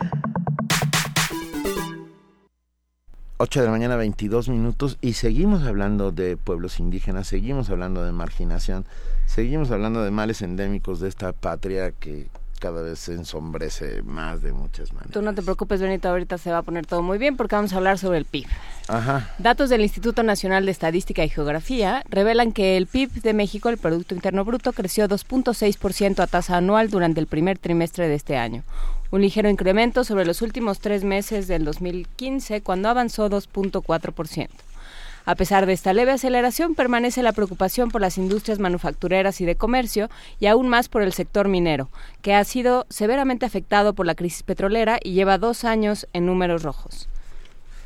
Así es, eh, el comercio, el segundo sector más importante de la actividad económica de México, aumentó 3.6% en el primer tercio del 2016, mientras que los servicios inmobiliarios y de alquiler de bienes muebles e intangibles y el sector de la construcción mostraron resultados favorables. El viernes pasado el gobierno mexicano redujo su pronóstico para el crecimiento económico de este año debido, una vez más, debido al panorama negativo para la actividad industrial en Estados Unidos, principal socio comercial en México. Se prevé que para este año el PIB de México fluctuará entre 2.2 y 3.2%, de acuerdo con el subsecretario de Hacienda, Fernando Aportela. Para conocer más sobre el PIB, cómo se mide, qué nos dice y cómo se utiliza para implementar medidas desde el Estado, hoy hablaremos con Francisco Rodríguez, economista, miembro del Consejo Editorial del Observatorio Económico de la Universidad Autónoma Metropolitana, Unidad Azcapotzalco. Me trabé porque me quedé pensando en qué momento se me ocurrió escribir el verbo implementar. Lo siento. Me Pero bueno, Francisco, muchísimas gracias por estar aquí. Voy a dejar de pegar en la mesa. ¿Cómo estás, Francisco Rodríguez, economista? Muy bien, gracias. Gracias por la invitación. Juan Inés Benito, buenos días. Un Siempre un gustazo estar por acá. Para nosotros. Y para nosotros y para todos, para, poder entender. Porque el PIB para allá, el PIB para acá, el, ¿no? Y parecería como si tuviera vida propia, ¿no? Y, el PIB anduviera por ahí. Ah, exacto. No, oye, hay que darle de comer al PIB. ¿Qué diablos es el Producto Interno Bruto? Cuéntanoslo de una manera que todos podamos entenderlo claramente. Bueno, primero, ¿por qué el PIB eh, para todos lados? Porque es como la, el estándar de la medida en todos los países para ver cómo está comportando y de qué tamaño es la actividad económica de un país. Ahora, ¿a qué se refiere básicamente el PIB? Digamos que es el, es el valor agregado de todos los bienes y servicios que se producen durante la economía en cierto periodo de tiempo, descontando el valor de los insumos, o sea, es lo que estamos agregando de valor. Por ejemplo, si tenemos pues a lo mejor este no sé los insumos para construir una casa tenemos un ladrillo y el cemento y eso vale 100 pesos pero a la hora que hacemos la casa pues la casa ya vale 200 entonces a ese ladrillo y al cemento y a todo eso le dimos 100 pesos más de valor. Eso es lo que mide el PIB ese valor extra que creamos a partir de lo que ya tenemos. Lo que creamos a, a, partir de lo que ya tenemos. Y en, en este caso el viernes pasado se anunció que, que adquirimos 2.6% más de lo que teníamos el año pasado. Así es, ese crecimiento eh, muchos analistas dijeron pues, que era muy bueno, que se veía bien el dato, que porque todo el mundo esperaba un crecimiento menor. Ahora ese crecimiento de 2.6 es el promedio que hemos tenido los últimos 22 años de crecimiento, 2.6, lo cual a todas luces ahora podemos decir que ha sido insuficiente. ¿sí? O sea, este país necesita crecer por lo menos a tasas del 5% para poder emplear a más personas, para incorporar a más personas en, las actividades económicas y finalmente generar lo que sería el objetivo de más desarrollo, porque podemos estar creciendo, pero si ese crecimiento se reparte en unos cuantos nada más, pues seguimos dejando a muchos atrás. Sí, Perdón, dime una cosa, Francisco Rodríguez. Eh, ¿Tenemos idea de cómo está compuesto el pastel del, del, Producto Interno Bruto de este país? O sea, ¿de qué se compone aproximadamente? Sí, claro, hay, hay varias medidas, pero digamos, la, una de las más comunes que se llama medirlo por el lado del gasto. Entonces, el consumo de este, el PIB de este país se divide en consumo de las personas, que eso equivale al 69% del total del PIB, o sea, casi el 70%. Luego la inversión, digamos, es la construcción de activos fijos, este, equipo de transporte, etcétera, es 22%. El gasto de gobierno 12%. Y el comercio, pero el comercio, digamos, tiene dos componentes, las exportaciones que aportan en el lado positivo y las importaciones que se restan. Y el neto de eso es menos 3%. Ah, o sea. La suma de todo esto nos da 100, o sea, eso es el PIB. Entonces el componente más importante es el consumo de las personas. Y justo lo que pasó este trimestre es que el PIB creció básicamente apoyado en el consumo de las personas. Porque el lado de la demanda externa, pues ya lo mencionaron en la nota, Estados Unidos está creciendo muy poquito. Entonces, pero perdón, pero como soy un lego en la materia, eh, pregunto, ¿un país puede crecer a base de su consumo interno? Pues algunos lo han hecho, por ejemplo, eh, ahora quizá no es el mejor ejemplo de crecimiento, pero Brasil, Brasil tiene muy poco contacto con el exterior. O sea, su comercio total, lo que importa y lo que exporta, equivale a menos del 30% del PIB. México, lo que importa y exporta es casi 70% del PIB. Hay que pensar que el Brasil es un país inmenso y con una riqueza natural que te, bueno, natural, quiero decir petróleo, costas, maderas, etcétera, etcétera, etcétera, que en México no, no están siendo explotadas. Eh, exacto. Entonces, México también es un país inmenso sí, claro, pero no tan inmenso como Brasil. O sea, vamos a ver, no no estoy seguro que podamos vivir de nuestra de nuestro consumo interno. No, y de hecho y de hecho, si recuerdan en el, evento de la crisis de 2009, pues todo el mundo dijo, todo mundo dijo, esto se lo debemos a un problema externo. Tenemos que apoyarnos más en el mercado interno. Y entonces ahora, o sea, digamos son como dos componentes principales del PIB, el externo y el interno. Y el externo no se ve bien porque el mundo está creciendo a tasas bajas, Estados Unidos está creciendo muy poco, y entonces el mercado interno difícilmente, como dice Benito, puede sostener el crecimiento de un país. Tienen que ser las dos partes, lo interno y lo externo. Pero lo que ha pasado este último año y el primer trimestre de este 16 ha sido más apoyado en el consumo interno. Ahora ese consumo interno no podemos decir solo es lo interno, porque recibimos 23 mil millones de dólares de remesas que también apoyan el consumo. Pero eso, esos 23 mil millones de dólares de remesas algo significarán dentro de, este PIB. Sí, claro. Mucho. Claro, la mayoría se traduce en consumo. ¿Por qué? Porque ah. los hogares que dependen de las remesas pues complementan su ingreso con eso, se lo gastan, lo invierten.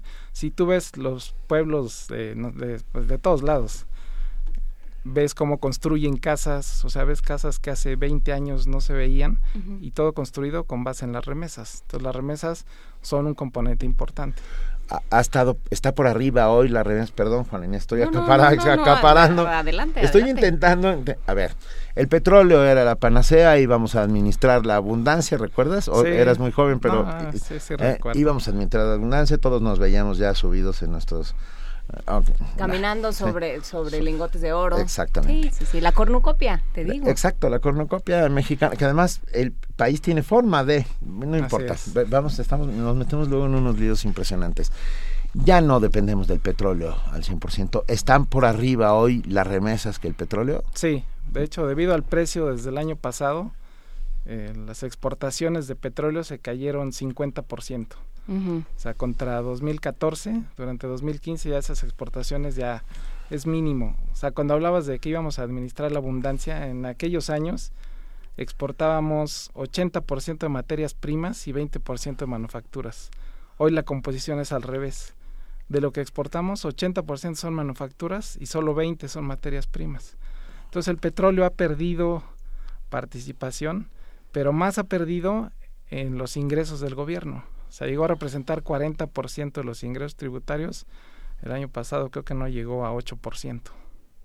Pero se ha compensado, eh, pues, obviamente, grabando a todos los causantes que el SAT nos persigue. Ajá, es que eso, em, digamos, este crecimiento que dices que algunos analistas este, los pone, los pone optimistas porque dicen ni, no pensábamos ni que fuéramos a llegar al 2 al 2.4%. Eh, ¿Qué significa? O sea, ¿a quién le toca? Digamos, ¿qué nos está diciendo? ¿Se pueden desagregar los datos? ¿A quién le está tocando ese ese ese crecimiento económico? Pues sí, digo, una parte importante, aunque es el 12% del PIB total, es el gasto de gobierno. Y lo que pasó lo que ha pasado con este tema también del petróleo que ha retirado ingresos, pues es que el gobierno tiene que gastar menos. Y sobre todo si gasta menos en inversión, pues ahí lo que estás haciendo es recortar tu crecimiento futuro, porque pues vas a tener menos carreteras, menos aeropuertos, menos conectividad. Entonces, el gasto de gobierno sí es un tema que no ha impactado lo que pues lo que había impactado en décadas anteriores, o sea, sí era un componente importante, pero que además complementa la inversión privada. O sea, de la, del total de inversión, como 80% es privada y 20% es del gobierno. O sea, realmente lo que hace el gobierno es pongo una carretera y entonces el inversionista privado dice, ah, pues aquí ya puedo poner una fábrica porque ya tengo conectividad. Entonces, realmente eso le ha faltado al gobierno, el tema de gastar mejor y más en infraestructura. ¿En qué ha gastado el gobierno? Pues eh, gran parte se va en salarios, que es el gasto corriente. Obviamente hay áreas pues donde los salarios son fundamentales, educación, salud, etcétera. O sea, tampoco podemos decir pues, es malo que gasten en salarios, pero creo que sí le ha faltado un esfuerzo más por el lado del gasto. Ahora en estos temas presupuestales que dicen vamos a recortar el gasto, eh, les vamos a cobrar más impuestos, pero sí como que hace falta más esfuerzo del gobierno por el lado del gasto. ¿Y tenemos alguna idea clara de cuánto se nos va en corrupción? La bonita cifra negra del PIB. Ah, pues ahí hay varias estimaciones. Por ejemplo, la OSD dice que equivale a 9% del PIB. Uf. Entonces, más o menos, cada punto del PIB son 180 mil millones de pesos. O sea, cuando hablamos de un punto del PIB, son 180 mil millones de pesos. Entonces, 10, como 10 veces eso, pues son 1.8 billones de pesos. Que se nos va en corrupción. Que se nos va en corrupción, la mitad del presupuesto anual de este país. Entonces es un, es un tema la corrupción. No, bueno, es el, tema. Porque, porque si estamos perdiendo la mitad del PIB por esta vía, ah, no, imposible que crezcamos. Deja el 2.5, que crezcamos, punto. O sea, no va a haber posibilidad de hacer nada. ¿Qué, más? A ver, cuéntanos, porque a mí me, me, encanta que siempre Francisco llega con datos. ¿eh? Sí, todos nos deprimen, pero sí, tú pero no, dando datos. Las, industrias culturales están contempladas dentro del PIB. Sí, y, sí, hay, un eh, digo, pesan, pesan muy poquito. No traigo el dato de cuánto crecieron, pero sí hay un 3%. Eso. Si hay un componente que se llama, bueno, el componente se llama actividades de esparcimiento y culturales. Ese renglón está incluido dentro de la parte de, ¿De gasto, de actividades terciarias, que son todos los servicios y el comercio. Entonces, dentro de los servicios se hace una cuantificación de cuánto gasta la gente en libros, en cine, en teatro. Entonces, sí, sí está contemplado. No me acuerdo cuánto representa, pero digo, sí es este, una parte muy pequeña. Pero, por ejemplo, entran palenques, o sea, entra lo mismo un palenque que Bellas Artes. Así es, se cuenta igual ir a ver una película de Yarmush que ver cualquier otra cosa. Mira, Dead Man Walking. pero el Dead Man Walking está en la Secretaría de Hacienda. Ayer Videgaray anunció que, que el año que viene se seguirá recordando el gasto público. Así es. Y, yo, eh, y el gran tema con el PIB, o sea, yo creo que 2.6 que crecimos pues el, es el promedio histórico, no es un número extraordinario, donde creo que abona al, al mal humor social es lo que prometió este gobierno cuando entró. O sea, ayer estaba yo revisando un documento que se llama el Programa Nacional de Financiamiento al Desarrollo, que se hizo en 2013 y es el programa de gasto y de ingreso para todo el sexenio.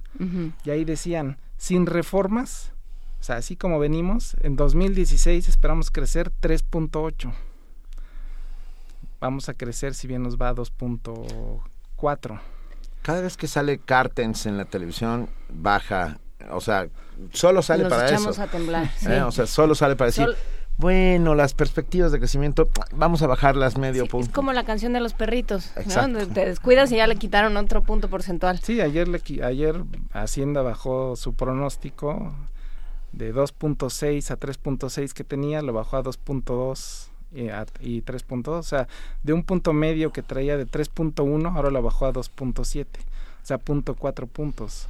A ver, pero pensando en esto del gasto del gobierno, digamos, teóricamente, desde, desde la economía teórica, eh, ¿qué debe hacer? ¿Cuál es el papel del gobierno con respecto a la economía? O sea, tiene, la tiene que impulsar. ¿Qué es lo que tiene que hacer? Hablabas tú de carreteras, por ejemplo, o sea, de infraestructura. Ese es un tema fundamental. Bueno, eh, digamos que el primer tema del gobierno pues, es garantizar la seguridad de sus ciudadanos.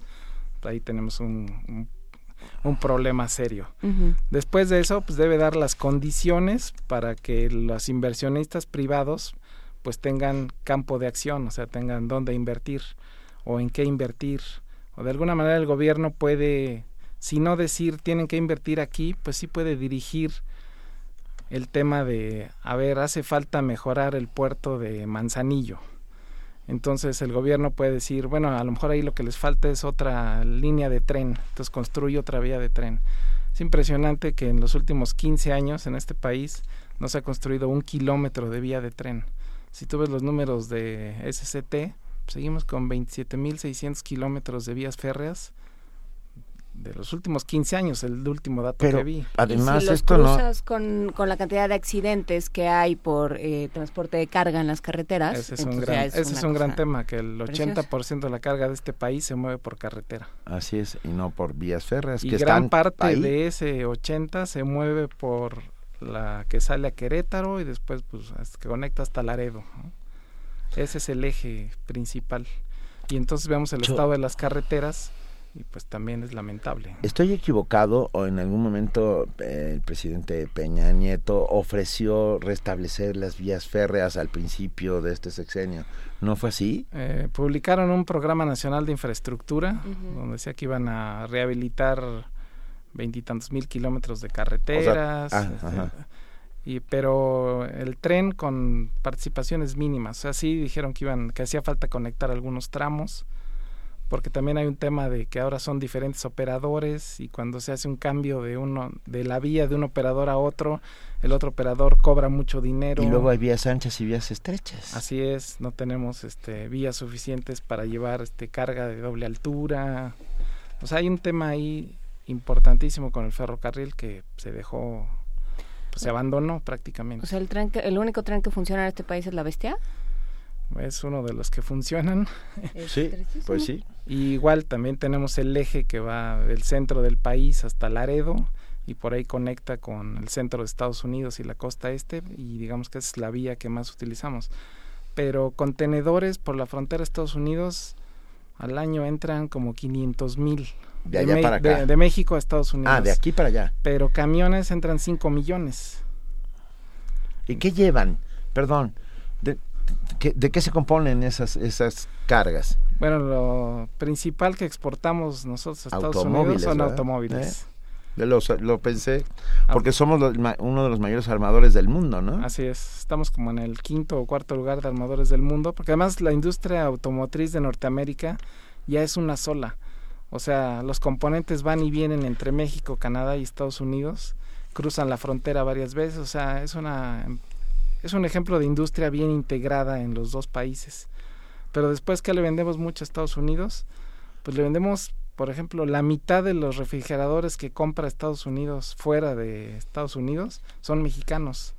La mitad de las televisiones, eh, bueno, y en otros productos, pues no sé, el 90% de los aguacates que se comen son mexicanos. Bueno, eso es lo único que realmente mexicano, porque todo lo demás somos maquiladores de... Ajá, es que ese es otro punto, ¿no? Bueno, las exportaciones de agroalimentos, o sea, digamos de alimentos procesados y alimentos así tal cual se recogen de la tierra, el año pasado fueron 27 mil millones de dólares, más que el petróleo, más que las remesas, más que el turismo. O sea, realmente al, a la industria agrícola eh, le ha ido bien estos últimos dos años en el tema de exportaciones. A ver, eh, el próximo lunes, voy a decir algo que probablemente te va a horrorizar, como ya ha horrorizado a varios. El próximo lunes vamos a tener una mesa sobre Tumin, esta, este modelo de economía sustentable que se yo tengo mis este, mis reservas con el asunto por eh, los, lo que implica para el Estado, para lo que implica en términos de de esos impuestos que se necesitan para hacer carreteras. Pero para que no haya estas iniciativas donde la gente dice, bueno, pues si el Estado no me está dando no, o sea, si mis impuestos de todas maneras se van a corrupción, pues entonces yo me arreglo contigo y jugamos a que nos damos billetitos del, mm, del Monopoly. Este, ¿qué tiene que hacer el Estado? O sea, realmente si quisieran hacer algo, ¿qué tendrían que hacer? ¿Y qué tendríamos que hacer nosotros como, como em, pagadores de impuestos? Pues yo creo que algo que tenía que hacer es que realmente ofreciera los servicios que debería de ofrecer cualquier gobierno. O sea, si tenemos que gastar nuestro dinero en educación, si tenemos que gastar, bueno, los que pueden en seguridad privada, eh, si tenemos, o sea, todo, todo eso, o sea, si el gobierno lo, lo diera como un servicio, pues realmente no tendríamos problema en pagar impuestos. O sea, la recaudación de este país equivale 12% del PIB. Y nos estamos quejando de que pagamos muchos impuestos. ¿Por qué? Pues porque hay unos cuantos cautivos, hay un montón que no pagan, que están en la informalidad casi 60% del mercado laboral es informal. Entonces, si el gobierno diera esos servicios, seguramente si nos cobraran, si recaudaran 20 o 30% del PIB como en otros países, no nos quejaríamos. Pero, pues tendríamos a final de cuentas un ingreso disponible mayor porque no tendríamos que gastar en salud, en educación, en seguridad. Entonces creo que esa es parte fundamental de que el gobierno gastara mejor y que también no viéramos esos dispendios, ¿no? O sea, ves las caravanas de los funcionarios y dices, a ver, se reúnen para hablar del problema ambiental en la Ciudad de México y afuera donde están reunidos hay 60 suburbans. ¿no? Entonces, que gastan un montón de gasolina, que, contaminan un montón, que este, están sí constituidos por hordas de seres que bueno tienen un trabajo pues sí pero ¿por qué les voy a pagar yo? Lo único que yo siempre puedo decir a favor de los impuestos es recuerde sus impuestos mantienen esta radiodifusora y paga nuestros salarios. Exacto. por favor, paga impuestos. Sí, claro, o sea, digamos que es el tipo de gasto que vemos así en cosas que dice uno, ¿y para qué? Cuando decimos, pues, ¿para qué estoy pagando impuestos? Para que exista Radio UNAM y con esa idea tan bonita. Y para que exista la, Universidad Nacional Autónoma de México. Ya con eso me daría por bien con Esto me despido. Claro, o sea, hay muchas cosas muy, o sea, que se hacen muy bien y se, y se gasta bien, o sea, ahí está todas las universidades públicas. El sistema de salud que ahí más o menos te funciona, y, digo, eh, atiende a millones tener una mesa de, diabetes que diría lo contrario, pero sí, claro, ¿no? O sea, y eso, y tenemos que seguir trabajando por eh, las diferentes, eh, las diferentes propuestas para combatir la corrupción. Así es, es un tema fundamental, o sea, es uno de los frenos al crecimiento totalmente de la corrupción. Francisco Rodríguez, economista, miembro del Consejo Editorial del Observatorio Económico de la Universidad Autónoma Metropolitana, Unidad Escaposalco, y nuestro economista de cabecera que nos logra explicar qué es el PIB sin que moramos en el Nintendo. Muchísimas gracias por estar con nosotros. Te damos un muy fuerte abrazo. Saludos al auditorio igualmente. gracias. Primer movimiento. Donde la raza habla.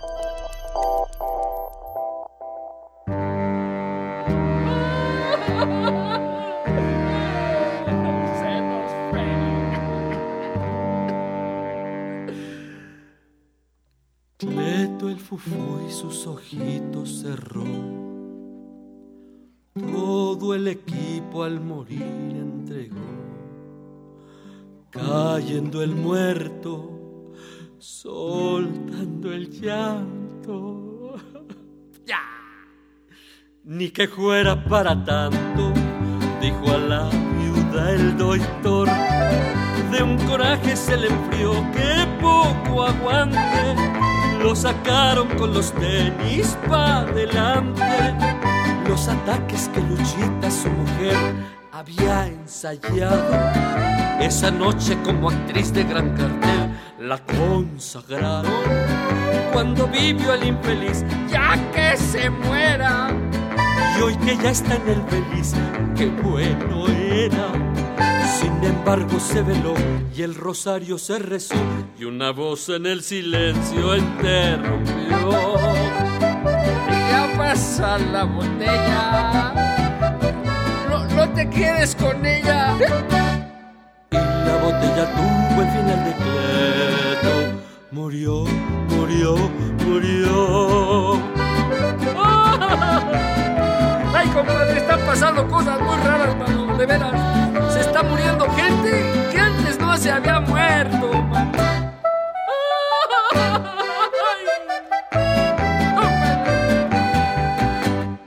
Yo creo que adrede secreto se enfrió. Pues lo que debe jamás lo pagó. Tipo malaje no fue tan guaje, claro, con lo caro que está todo, regalado le salió. El velorio fue un relajo, pura vida. La peluca y el café fue con bebida. Y empezaron con los cuentos de color para ir pasando. Y acabaron con que Cleto ya se andaba chamuscando. Se pusieron a jugar a la baraja y la viuda en un albur perdió la caja. Y después por reponer, hasta el muerto fue a perder y el velorio se acabó, hombre, no hay que ser. Tengo en mi casa Cleto, híjole, y ahora dónde lo meto. Pero como ya dijo Lucio Señor, murió, murió, murió.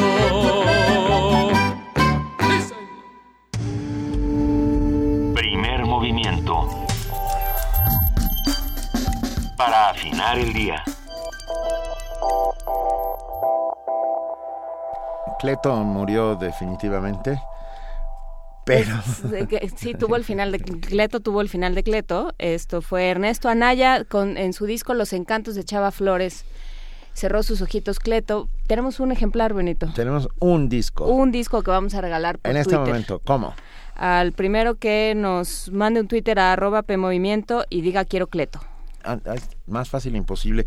¿Me dejan hacer una recomendación rapidísima? Adelante. Eh, va, eh, la maravillosa historia del tiempo y sus circunstancias, el libro de Salvador Casanova, hablando sobre cómo se mide el tiempo en diferentes culturas, historia, literatura. De verdad, lo leí, me encantó, me parece un libro espectacular. Ya está en librerías, está editado por Iure Editores y Horizontum.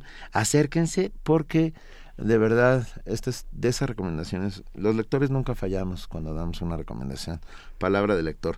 La maravillosa historia del tiempo y sus circunstancias de Salvador Casanova, editado por Yure en su librería de prestigio. Y esto no es un anuncio, es una recomendación. Tenemos... no, no es un anuncio porque las librerías de prestigio ya son como Dos. una, y está, se llama Shakespeare Company. Ah, no, tenemos un invitado muy, muy, muy especial con el cual hemos hablado mucho y muy animadamente desde que inició Primer Movimiento y por fin nos vemos la cara. Tito Ballesteros. Feliz mañana. Estamos, está aquí con nosotros. Eh, eh, definitivamente el tema virtual termina siendo un acompañamiento del escenario real. Hoy pues yo tengo la oportunidad, la feliz oportunidad para mí de poder verlos de manera personal. Entonces, digamos, es un complemento, lo primero. Y lo segundo, si ustedes le dicen a sus hijos o a sus familiares que se desconecten del celular, pues hay que decirle a los oyentes, si tuviéramos una cámara aquí, que Benito está conectado, ustedes están conectados permanentemente con la tableta, el celular, definitivamente, ¿no? Llega a nuestras vidas para quedarse Internet. Hablando de eh, poner una, una cámara aquí, ¿qué opinas de, de la radio por tele? Hay una radio en Brasil que coloca o que tiene una cámara puesta en el estudio, lleva a un invitado, a un político, conectado al polígrafo y le pregunta, la semana pasada conocimos de un dinero que tenía un destino, que era el colegio del municipio, pero parece que lo invirtieron en otra obra eh, que favorece a un familiar suyo, ¿para dónde se fue ese dinero? ¿Para su familiar o para el colegio? Y la cámara muestra el polígrafo. ¿Y qué, ¿Y qué pasó? Bueno, pues es una manera como la cámara podría apoyar de alguna manera también eh, este tema de la radio. Al final hay quienes dicen que pues el mundo tan cambiante sí podríamos colocar eh, una cámara, pero dependiendo del formato. Si es un radioteatro, no tendría sentido. Pero si es un invitado y la gente quiere conocerlo, tendría sentido. Entonces, sí, pero dependiendo del formato. Digamos, es lo que conocimos a partir de un estudio que hicimos con diferentes personas. Pero al final también eh, eh, Fernando Chamizo nos recordaba una frase, una conversación que tuvo con Eduardo Galeano y le pregunta, maestro, ¿la radio o la televisión? Y Galeano dice, la radio, porque en la radio los paisajes se ven más bonitos. En la radio los paisajes se ven más bonitos porque justamente no se ve el detrás de cámaras, ¿no? No se ve que estemos este, haciendo señales como de pitcher y catcher con la con la cabina, no se ve que estemos eh, como, como los niños malcriados pegados en el celular. Este no, pero estamos pegados en el celular por un motivo. O que estemos, o que estemos escuchando una plática sobre el PIB y, estemos poniendo cara de que sufrimos como, como condenados porque no entienden, porque bien a mí no acabamos de entender. Todas esas cosas no aparecen, ¿no? Esos paisajes, esos, esas manchas en el paisaje no aparecen por la radio. De acuerdo. Y sin embargo es una tendencia cada vez más, eh, pues más común, más acendrada, ¿no? Eh, el, el, poner una cámara en el estudio porque la gente quiere ver, porque estamos acostumbrados ya a ver. Sí, hay una radio, hay una radio en Colombia. Homo Videns. Que, llevan a una mujer, a una modelo espectacular, y en la medida en que aparezcan más visitas, ella se va quitando la ropa y la cámara la va mostrando. Benito, ¿ponemos o no ponemos cámara? No, no, no con esa lógica ni con ese sentido, por supuesto.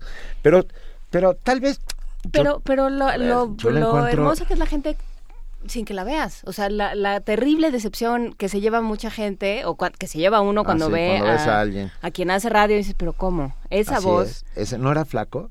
No era, no era otra cosa. Era, ¿No era guapo? Yo me lo había imaginado de otra manera y resulta que es así. Amo la radio, pero no satanizo la televisión como medio, y más como medio público. Quiero decir, son complementarios y no solamente eso, pueden ayudarse enormemente uno al otro. ¿Sabes qué? Sobre todo, y lo pienso en términos de, de, de llegada ah, quiero decir, la televisión, las ondas volátiles de la televisión viajan más lejos que las de la radio. Eh, y esto hace que eh, tu público crezca de muchas medidas. Bueno, nos acaban de escribir de Trinidad y Tobago, alguien que solo despertó nuestra envidia más espantosa. Sí, pero nos mandó una foto de una playa en Trinidad y Tobago. Sí. Lo más cerca del mar que hemos estado es una postal sonora. sí, que nos mande una postal sonora de Trinidad y Tobago. Justamente eso puede hacer la radio. Sí, claro, claro. Y, por ejemplo, un programa podría terminar con el paisaje sonoro de el entierro que se hizo a un personaje muy conocido en América Latina, o que un oyente pudiera terminar el programa, no siempre nosotros le demos paso al otro para que nos cuente el paisaje sonoro de su ciudad, cómo está ahora que están construyendo el metro, o por qué no con el paisaje sonoro de ese gran partido de fútbol en el que ganó su equipo, con el ambiente de la gente cantando, gritando, llorando es una manera también en que pueden construir las historias a través de la radio y no solamente participaciones, digamos, habladas o por teléfono.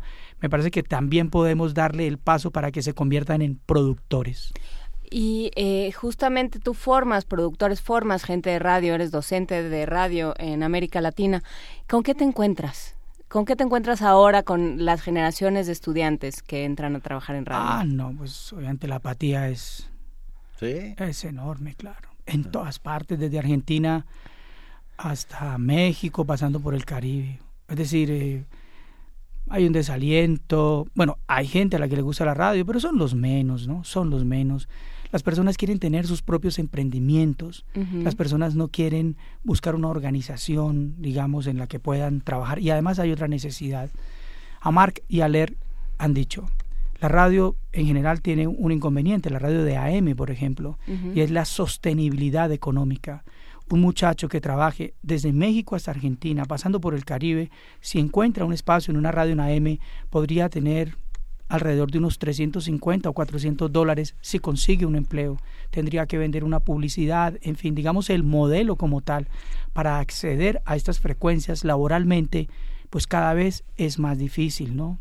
Ni qué decir de una emisora de FM, ni qué decir. Entonces, eso también de alguna manera va generando un desaliento. Algunos chicos son amantes de la radio, pero en general eh, cada vez es más difícil. La radio está viva, por supuesto, y tiene un nuevo aliento todos los días, pero también hay que reconocer que los modos de escucha también han venido cambiando, ¿no?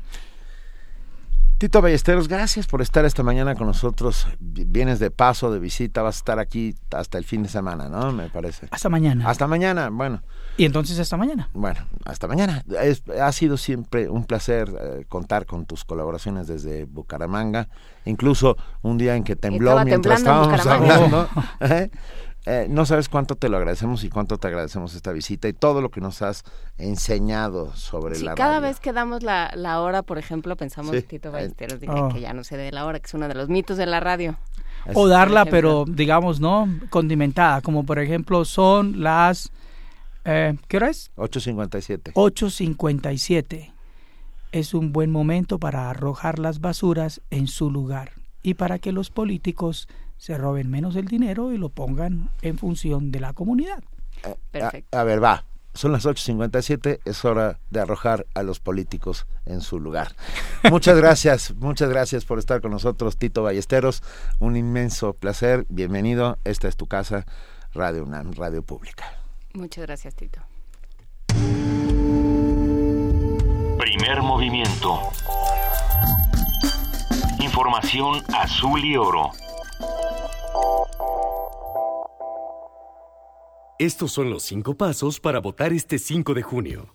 Infórmate sobre los candidatos. Analiza tus opciones. Intercambia ideas. Decide consciente e informado. Y entonces vota. Un voto informado es un voto acertado. Recuerda, este 5 de junio vota en la elección del constituyente. Conmigo, la Ciudad de México es más. Súmate. Consulta INE.mx o llama al 01800 433 2000. Instituto Nacional Electoral, INE. Te habla Javier González Sirión. Los partidos te lo han puesto difícil si no quieres votar por ellos. Por eso te voy a explicar cómo funciona la boleta del constituyente. Tendrá dos partes, una con los de siempre y otra, la que a ti te importa, con el nombre y el número de cada candidato independiente. Arriba hay un recuadro, ahí tienes que anotar el número del independiente por el que quieres votar. Es fácil, solo anota el 3, porque tú más 3 vamos por una nueva ciudad. Javier González Irión, candidato independiente. Vota 3. Hay cosas a las que todos en la ciudad deberíamos de tener derecho. Derecho a respirar aire limpio, derecho a un mejor transporte público, derecho a mejores servicios, derecho a tener un medio ambiente sano, derecho a tener agua potable a tu alcance y derecho a contar con fuentes de energía limpias. Tú tienes derecho a una ciudad limpia, una ciudad verde. ¿Sabes cómo garantizarlo? Elige verde. Así podremos garantizar que tus derechos estén en la Constitución de la Ciudad de México. Ciudad limpia, ciudad verde. Porque el Partido Verde sí cumple. ¿Qué tal? Me da mucho gusto saludarles. Muy buenas tardes. 30 de mayo. Radio UNAM. Gerardo robó unas latas de atún porque su familia llevaba días sin comer y fue condenado a seis años de prisión. En cambio, un político que robó millones de pesos para su beneficio y el de su partido jamás fue procesado. Disculpe usted, señor diputado. Ha sido una lamentable equivocación. Basta de políticos corruptos. No al fuero. Iniciativa de ley presentada por el partido Encuentro Social. Soy Santiago Krill. Llevo más de 20 años defendiendo la democracia en nuestra ciudad. Hoy podemos escribir nuestra propia constitución. Porque aquí cualquiera hace lo que le da la gana y se sale con la suya. Que los malos gobernantes se vayan a su casa y los corruptos a la cárcel. Adiós fueros y privilegios. Que nadie se atreva a contaminar nuestro aire, adueñarse en nuestras calles o de plano, robarnos nuestra tranquilidad. Contigo lo haremos mejor. Vota PAN.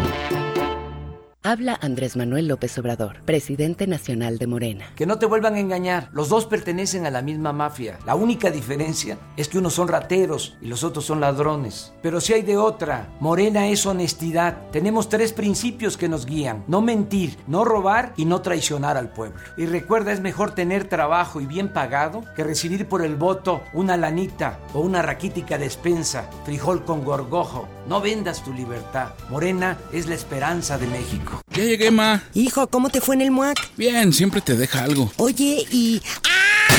¿Qué pasó, ma? ¿Qué pasó? Es que tienes, tienes el ojo cuadrado. Ay, ma, nada te parece. Nadie sale como entró. Museo Universitario Arte Contemporáneo. MUAC. Te dejará con el ojo cuadrado. UNAM. Primer movimiento. Información azul y oro.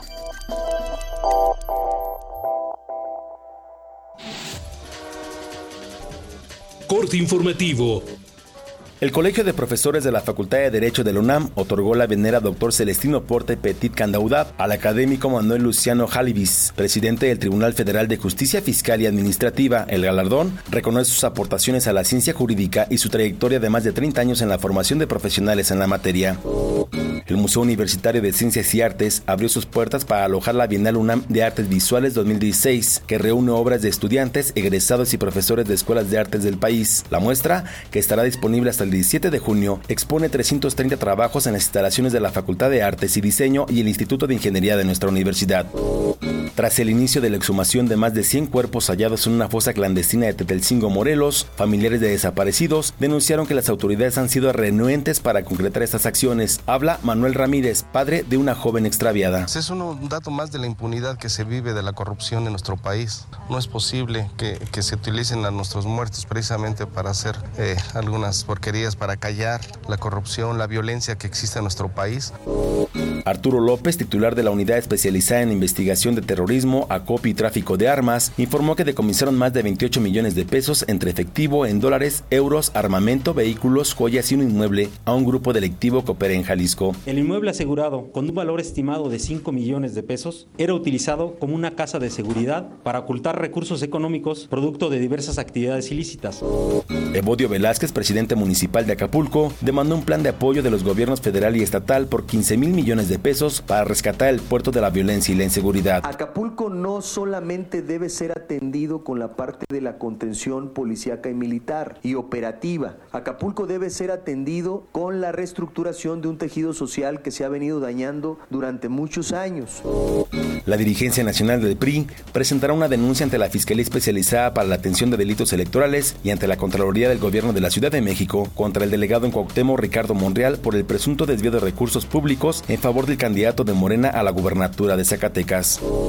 El sistema de transporte colectivo Metro suspendió el servicio en la línea 2 de la estación tasqueña a Xola por un deslave en las obras de ampliación de Río Churubusco y Tlalpan. Autobuses de la red de transporte de pasajeros darán servicio provisional a los usuarios. Habla Edgar Tungui, secretario de Obras de la Ciudad de México. Eh, durante la madrugada, al momento de estar este, retirando el núcleo de tierra que nos faltaba ya por eh, la parte final debajo de este túnel sur, digamos, tuvimos un pequeño desprendimiento de terreno, está controlado, no tuvimos la verdad es que eh, ningún riesgo. Nosotros estimamos que sean unas pocas horas, espero que cerca del mediodía ya podamos tener liberado el servicio. Como parte de su visita oficial a Venezuela, el canciller de Cuba, Bruno Rodríguez, aseguró que Fidel y Raúl Castro confían en que el gobierno de Nicolás Maduro superará las críticas internacionales que desprestigian a su administración. En medio de esta contraofensiva imperialista y oligárquica, que se opone a la integración de lo que José Martí llamó nuestra, nuestra América. Miles de brasileños salieron a las calles para manifestar su apoyo a la presidenta suspendida Dilma Rousseff. Aseguran que el mandatario interino Michel Temer orquestó un golpe de Estado contra la democracia. Habla Claudia Rodríguez, integrante de la Unión Brasileña de Mujeres. Lo que se instaló en el país fue un golpe. Retiraron a una presidenta electa legítimamente porque no tenía acusación concreta contra Dilma. Ella no hizo nada para que fuera impedida. Es precisamente esto, el pacto de la élite para aplastar al pueblo.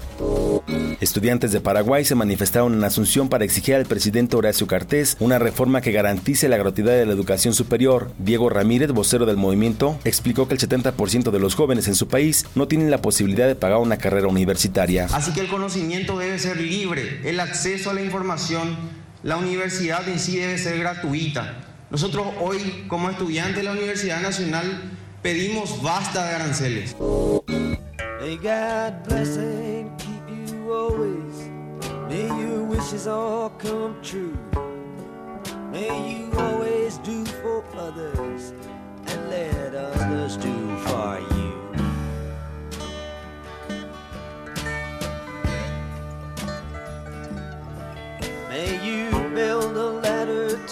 Hace 75 años nació el músico estadounidense Bob Dylan, considerado uno de los artistas más influyentes del siglo XX. A lo largo de 55 años de trayectoria ha incursionado en géneros como el folk, rock y blues. Like a Rolling Stone, Just Like a Woman y Bowling in the Wind son algunas de sus canciones más populares.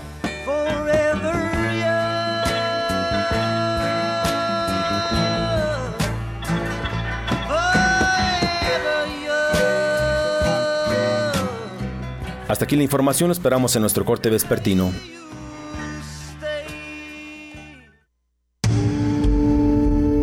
Primer movimiento. Donde todos rugen, el puma ronronea.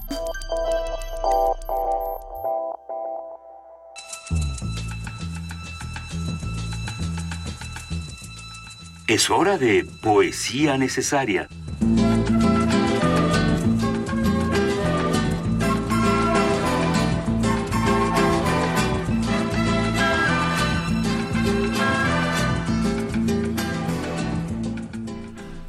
9 de la mañana con 7 minutos antes de pasar a poesía necesaria. Feliz cumpleaños, Bob. Gracias por habernos acompañado. Yo desde que, bueno, de toda la vida, pues.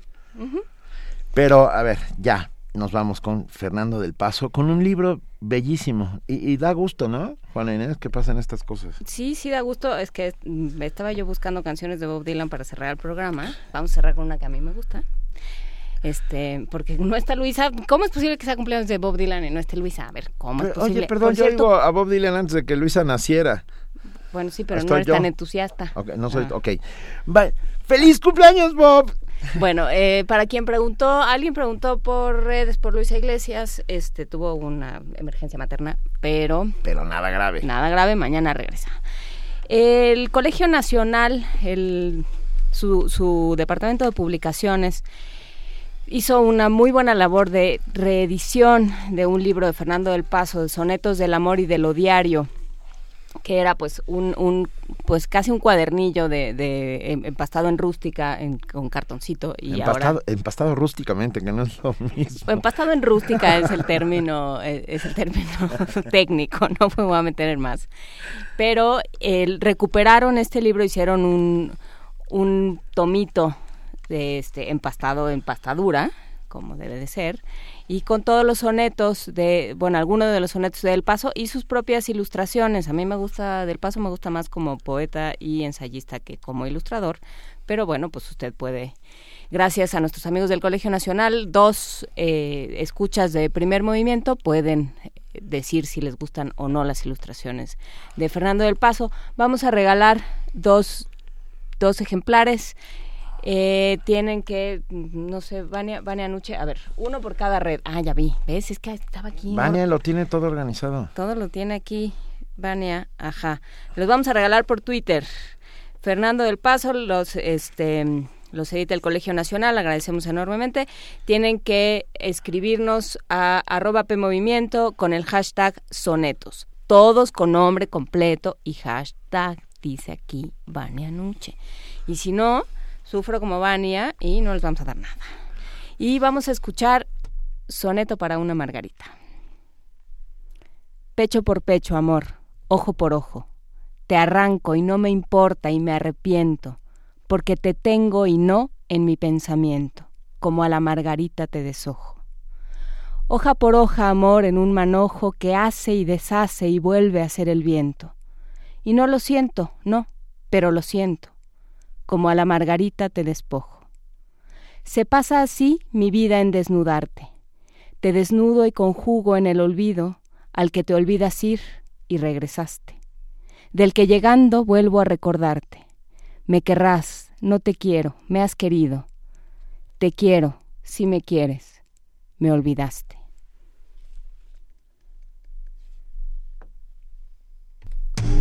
Qué bonito. Donde todos rugen, el puma ronronea.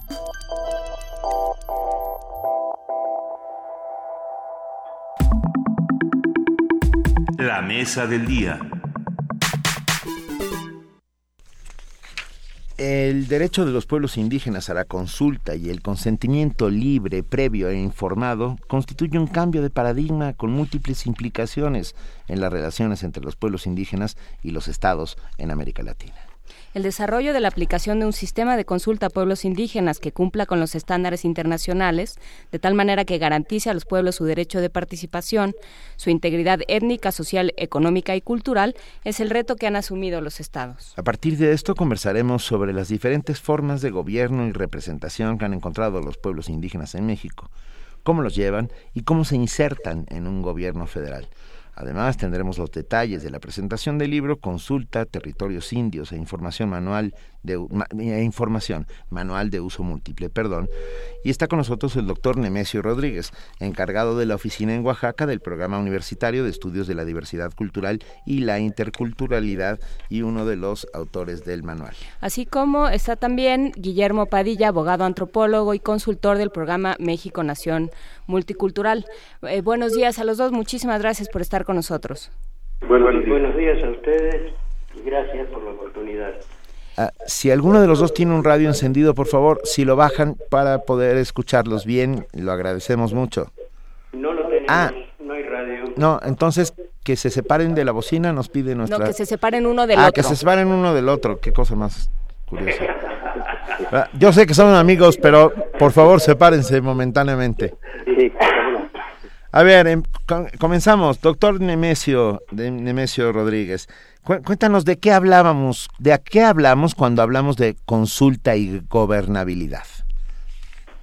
Pues de algo sencillo por un lado y complejo por otro. Sencillo en términos de que es una forma de participación de la población indígena en las decisiones que se tomen sobre sus territorios, entonces que ellos puedan opinar. Complejo es armar la consulta, porque no puede ser un machote, sino que es una cuestión que debe armarse en cada lugar y en cada momento, con cada pueblo, ya que estamos hablando de que hay formas diferentes de concebir territorios, recursos, la vida en general. Entonces, esta hay dos, como hay un choque epistemológico claro. ahí, está la, ahí está la complejidad. Claro, este choque epistemológico se refiere a que están insertos en, un, en una federación, me imagino. Están insertos en una federación, pero a su vez tienen sus particularidades. tienen sus propias visiones del mundo. Eh, que cada una de las lenguas es una visión del mundo.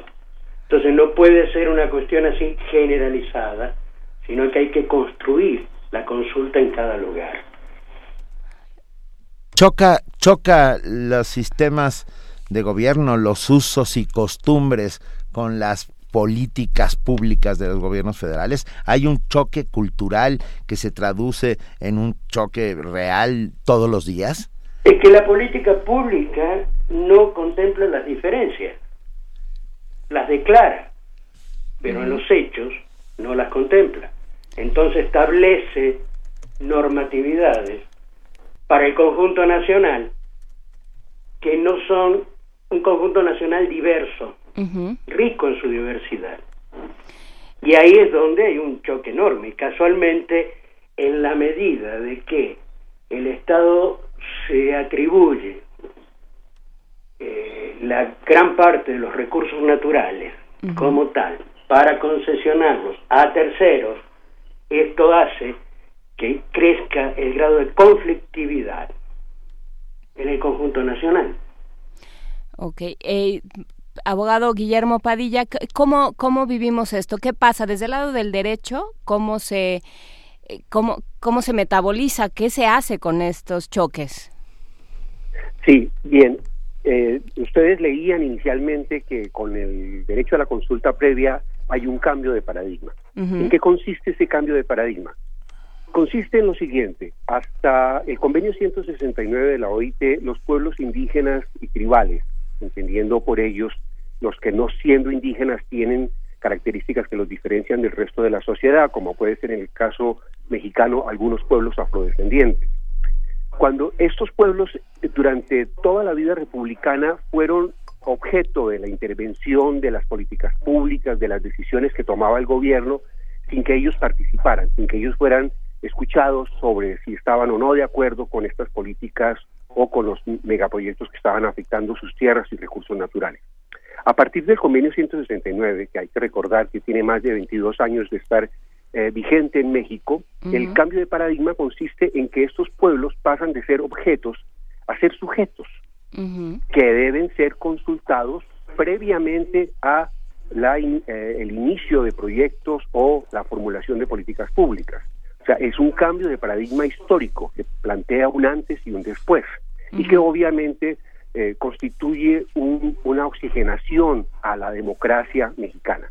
Es, es un cambio de paradigma muy profundo, muy importante, que lamentablemente no ha sido adecuadamente implementado eh, eh, con todos los beneficios que trae en, en México. Pero dices que debería ser implementado, pero no, no lo es. O sea, eh, sigue habiendo una ruptura entre las fórmulas tradicionales de gobierno, eh, los mandos tribales, o sea, quiero decir, eh, los usos y costumbres, los bastones de mando y las, la forma de gobernar del municipio de Junto, por ejemplo. Sí, así es, así es. Lamentablemente, México es tal vez uno de los países de América Latina donde menos implementación se le ha dado a este derecho que ha sido tan importante en otros países, al punto de cambiar eh, la estructura misma del Estado para responder a este nuevo reto histórico, que es involucrar a estos pueblos históricamente marginados para que sean actores del proceso de construcción y consolidación de un Estado de Derecho. A ver, y yo les preguntaría a los dos, ¿cómo, cómo se reconcilia? O sea, eh, ¿cómo cómo se ha hecho en otros lugares para reconciliar. ¿Cómo cabemos todos? ¿Cómo cabemos todos? Porque también del, del lado de la, del federalismo se puede decir, bueno, somos todos y estamos bajo un mismo sistema, sistema de leyes y todos nos vamos a guiar porque todos somos mexicanos antes que cualquier otra cosa. ¿Cómo se reconcilian estos dos discursos? Eh, Nemesio Rodríguez. Es un proceso. Es un proceso es decir, este planteo de cambio de paradigma implica un proceso de cambio de conciencia nacional, implica a todos los habitantes del país en términos de respeto al otro, respeto al diferente. Diferencia por antonomasia es lo que conforman los pueblos indígenas. Cosa que no se respeta. Y les pongo un caso. ¿Y qué pasa con estas normas generales? Por ejemplo, para entre los tequistlatecos, es decir, los chontales de Oaxaca, están en la zona de Sierra Sur, pegados al istmo de Tehuantepec, la lengua está en un proceso de extinción. Un grupo de jóvenes empiezan con un proyecto que llaman Los Abuelos Cuentan para recuperar la estructura lingüística. Y van a la CDI, plantean este proyecto que es importantísimo, porque es el rescate de una lengua a punto de extinción, y le dicen que no entran las normas de operación, porque menos del 10% de la población no habla esa lengua, entonces no pueden tener acceso a recursos para poder apoyar el desarrollo, que actualmente lo que están pidiendo es apoyo para rescatar la lengua, y la norma de operación se lo impide. Entonces son normas de operación establecidas en general, pero que no respetan la diversidad del país. Si el país se reconoce constitucionalmente como multicultural, no genera una estructura de Estado de interculturalidad. Y ahí es donde se genera un problema y un conflicto. Es cosa que hay que superar, es decir, la consulta es parte de los procesos para superar este conflicto. Ok. La consulta, ¿cómo la, consulta? Porque ya ese es el, centro de, de, esta discusión. ¿Cómo se hacen estas consultas, Guillermo Padilla? Sí, eh, el título exacto como aparece este derecho en el convenio 169 de la OIT es consulta libre, previa e informada. Cada uno de estos eh, adjetivos tiene un significado jurídico muy importante. A ver. Libre quiere decir que los pueblos no pueden ser obligados a participar en estas consultas, no pueden ser constreñidos o no puede ser eh, no pueden ser objeto de la, oferta de prebendas para que participen. Ellos deben autónomamente eh, decidir si participan o no. En, ese sentido es libre. Previa quiere decir que antes de que se inicie un proyecto, cuando se está diseñando el proyecto, cuando se está formulando la idea sobre un desarrollo legislativo o de política pública, es en ese momento que los pueblos deben ser consultados. En ese sentido, se entiende previa e informada. Quiere decir que los pueblos deben tener acceso a toda la información que es relevante para que ellos comprendan de una manera absoluta y culturalmente adecuada, es decir, en su idioma, a través de traductores de su confianza, etcétera, ellos deben tener ese acceso a toda la información para que su participación se dé con todo el conocimiento sobre el impacto, sobre los efectos, etcétera. Al punto que, por ejemplo, todos los proyectos que de alguna u otra forma alteran la naturaleza tienen que tener un estudio de impacto ambiental. Los pueblos deben participar en este estudio, es decir, ellos deben decir eh, eh, a quién hace el estudio, eh, sobre qué debe girar el estudio, qué debe el estudio que debe revelar que sea importante para ellos. Todas estas cosas eh, constituyen lo que hoy en día se conoce como los estándares internacionales de este derecho, estándares que han sido formulados por sentencias de la Corte Interamericana de Derechos Humanos, recomendaciones de la Comisión Interamericana o recomendaciones del Relator Especial de Pueblos Indígenas de Naciones Unidas o de la Comisión de Expertos de la OIT. También la experiencia en otros países del continente es relevante para México. Eh, eh, los, los jueces mexicanos que según el artículo primero de la Constitución Federal, de la reforma del 2011, deben ejercer el control difuso de constitucionalidad y de convencionalidad.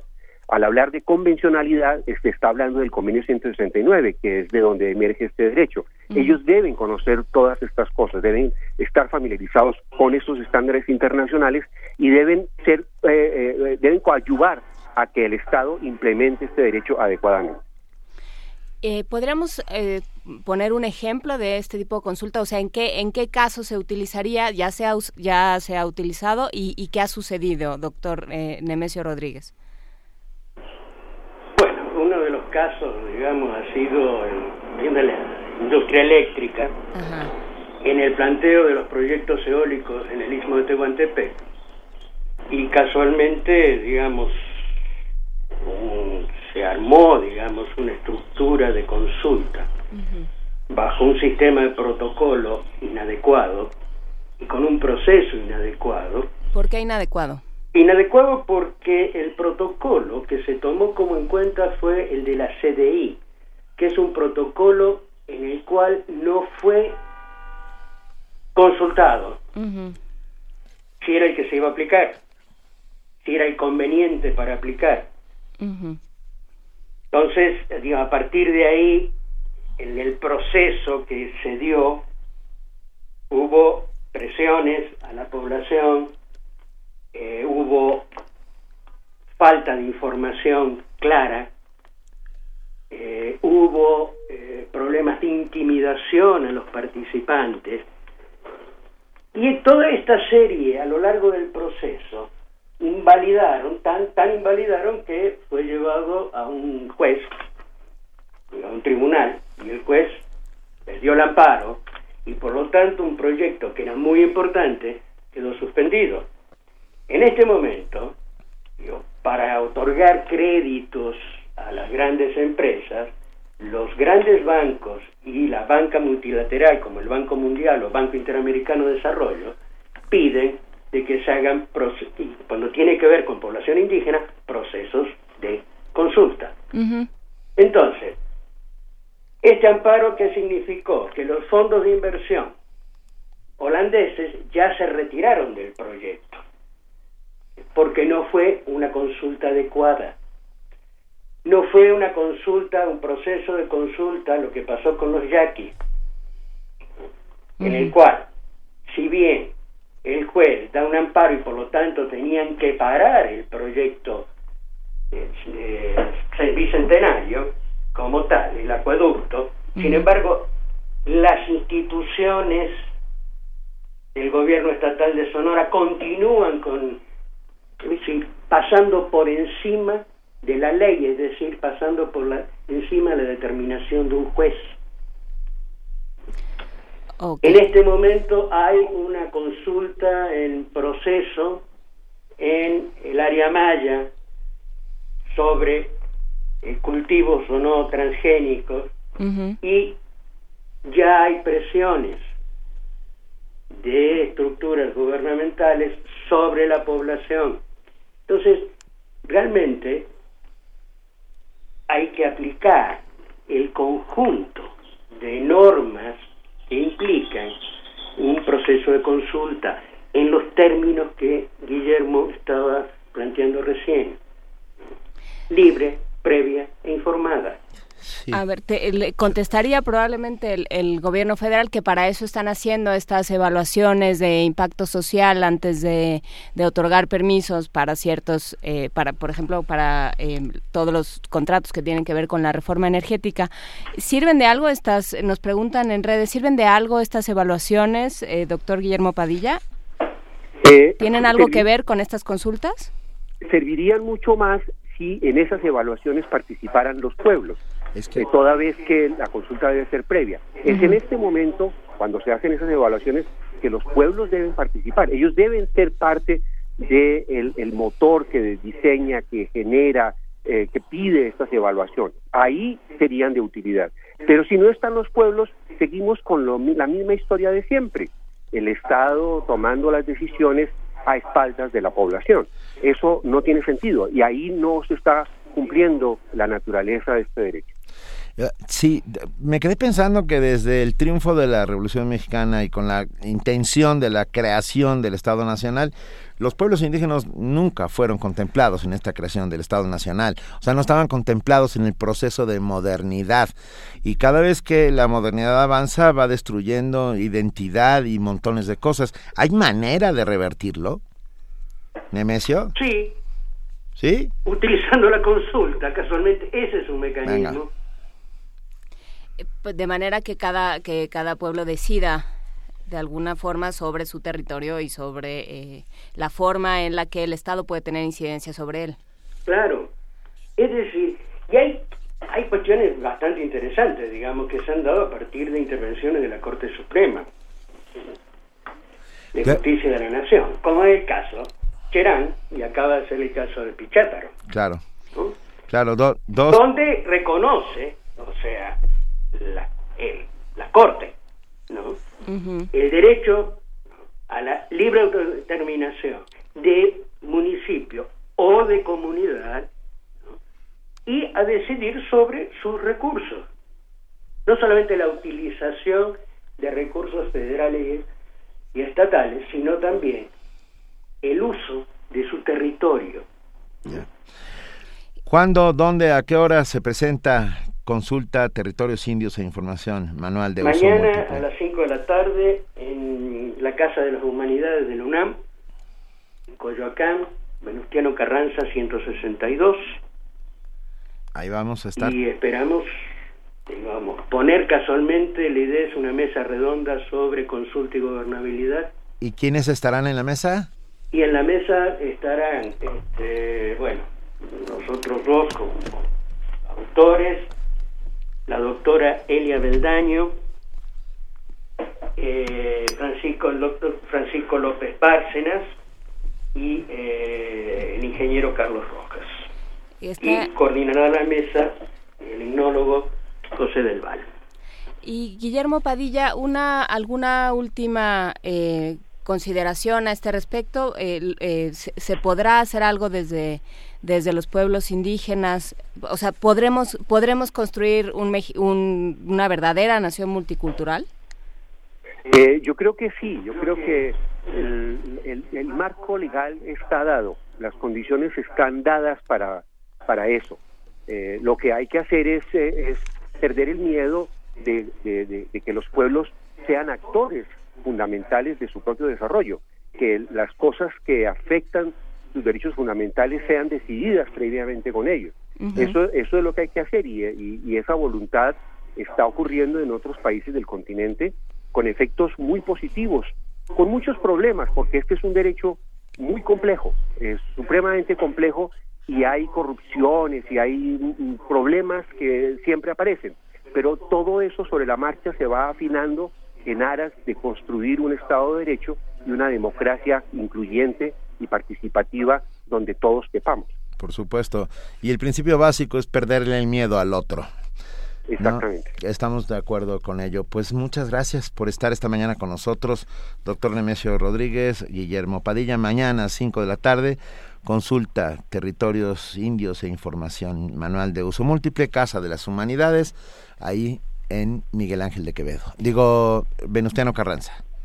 Venustiano Carranza 162, casi esquina con tres cruces en el centro de Coyacán. Muchísimas gracias a los dos por estar esta mañana. Muchísimas gracias a ustedes. Un abrazo. Un abrazo. Buen día.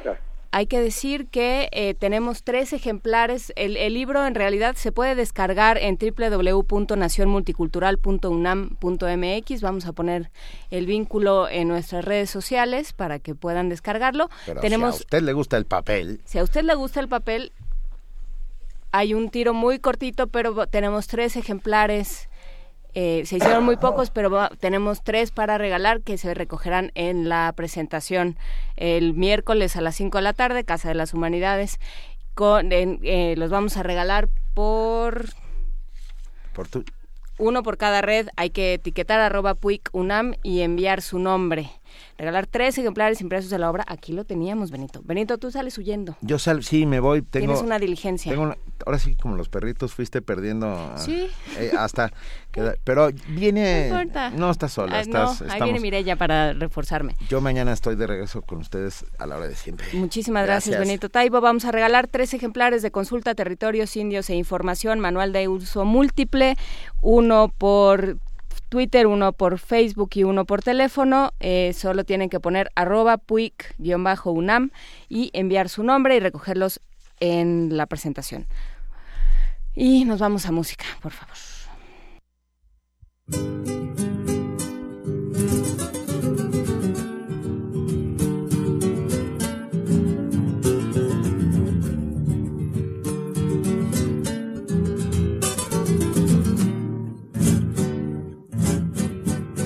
Vengo del rancho del Motacú, donde canta el sayú. Y en casa ayer se traigo urucú pa' vender en Santa Cruz. Y en mi churú no traigo somo pa' convidarlo al patrón. Y aquí en mi tari traigo el alcohol para ablandarle el corazón. Y de borracho yo le diré, arrégleme la cuentita, patrón, no quiero más trabajar por aquí, quiero irme para el poblado. Y el patrón enojado dirá, agárrenme ese camba por favor, tírenle dos arrobitas nomás y que se mande mudar.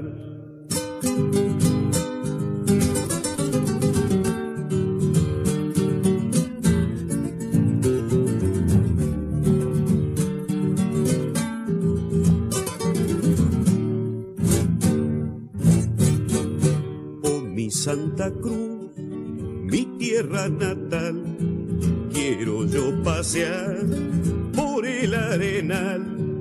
Oh mi Santa Cruz, mi tierra oriental, quiero yo bailar para el carnaval. Y de borracho yo le diré, arrégleme la cuentita, patrón, no quiero más trabajar por aquí, quiero irme para el poblado. Y el patrón enojado dirá, agárrenme ese camba por favor, tírenle dos arrobitas nomás, y que se mande mudar, y que se mande mudar, y que se mande mudar, y que se mande mudar.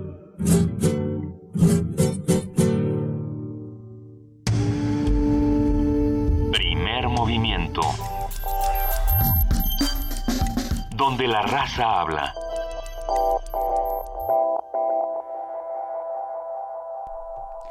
Eso fue, eh, no sé, supongo que ya todo el mundo lo sabe, el Camba de Alfredo Citarrosa en Taquirari.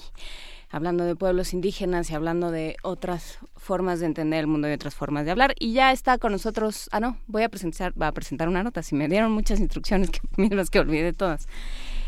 Eh, eh, el día de hoy se celebra el, se conmemora más bien el Día Internacional de la Enuresis, enfermedad, enfermedad que se caracteriza por la pérdida involuntaria de orina.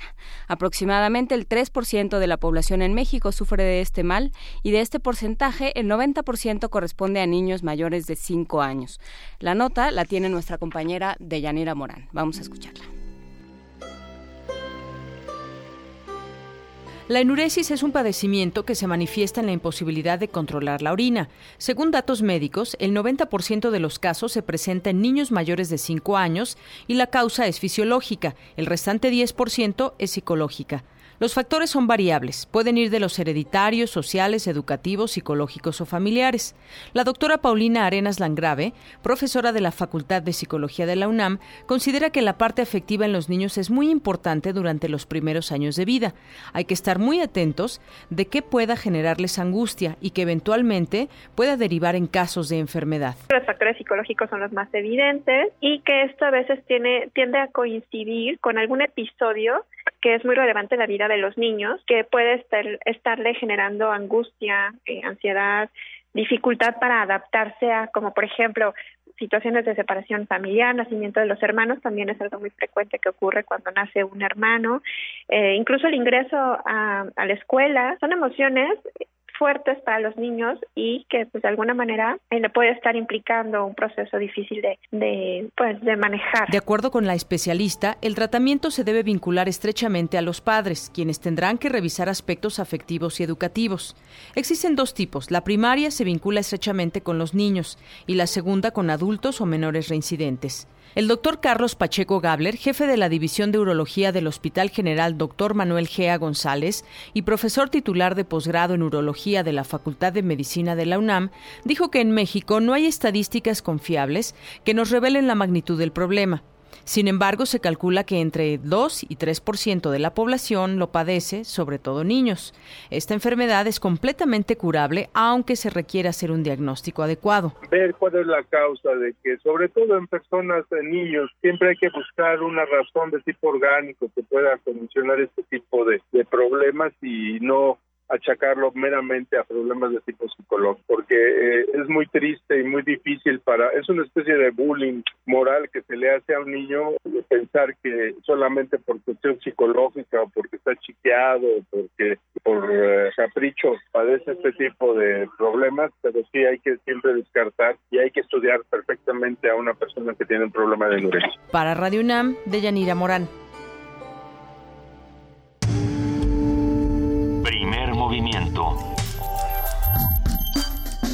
Para afinar el día. 9.39 de la mañana y ya está, qué, bueno que ya está con, conmigo, porque bueno, conmigo y con todos ustedes, porque me dejaron aquí de aperrote. La directora del Programa Universitario de Estrategias para la Sustentabilidad, Mirella Imas. ¿Cómo estás, Mirella? Buenos días. Buenos días, Juan Inés, que ya te dejaron solita ahí en cabina. Pues sí, así como los perritos. Nos fuimos haciendo menos. bueno, pero ahí están todos los chicos y chicas enfrente que siempre son una, lindura. Exactamente, y está todo nuestro auditorio. Todos, todos tus fans, Mirella, ya en este momento están congregados en torno a la radio como en la Segunda Guerra Mundial. Hombre, hazme la buena. Oye, pues hoy queremos platicarles de planeta urbano. Este, como que está muy muy al día y muy al tono. Pero además, este, no sé si todos tenemos presente que hoy nos van a anunciar nuevas medidas en torno a la crisis de contaminación que estamos viviendo en la megalópolis del Valle de México y que pues muy probablemente van a estar centradas en respuestas inmediatas y si tenemos suerte pues se irán un poquito más allá del sector de transporte particular. Y bueno, ciertamente esta situación nos obliga a hacer una reflexión más amplia, multidisciplinaria y con miradas de mediano y sobre todo de largo alcance sobre el tipo de ciudad que queremos, que estamos construyendo, hacia dónde vamos y sobre todo hacia dónde deberíamos dirigirla. Y bueno, conocemos algunos de los escenarios posibles que enfrentarán las metrópolis, como el cambio climático, el crecimiento y concentración poblacional, de manera que esto no debe de sorprendernos y teníamos, tendríamos que ser capaces de ofrecer respuestas distintas en vez, en vez de estar repitiendo una y otra vez los modelos que no nos han funcionado y que no nos van a funcionar. Por ejemplo, que Monterrey y Guadalajara están creciendo de la misma manera caótica ausentes de planeación, centrada en el automóvil, como lo ha hecho la Ciudad de México, pues habla mal, realmente muy mal de nuestra capacidad para aprender de nuestros errores y corregir.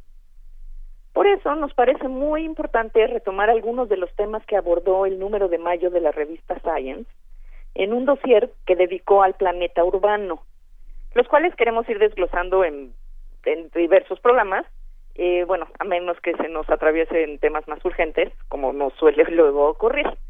Eh, ¿Cuál es el tamaño del problema de las ciudades? En 2007, 2007 fue un año un, un año parteaguas en el cual por primera vez en la historia más de la mitad de la población humana estaba ya viviendo en ciudades.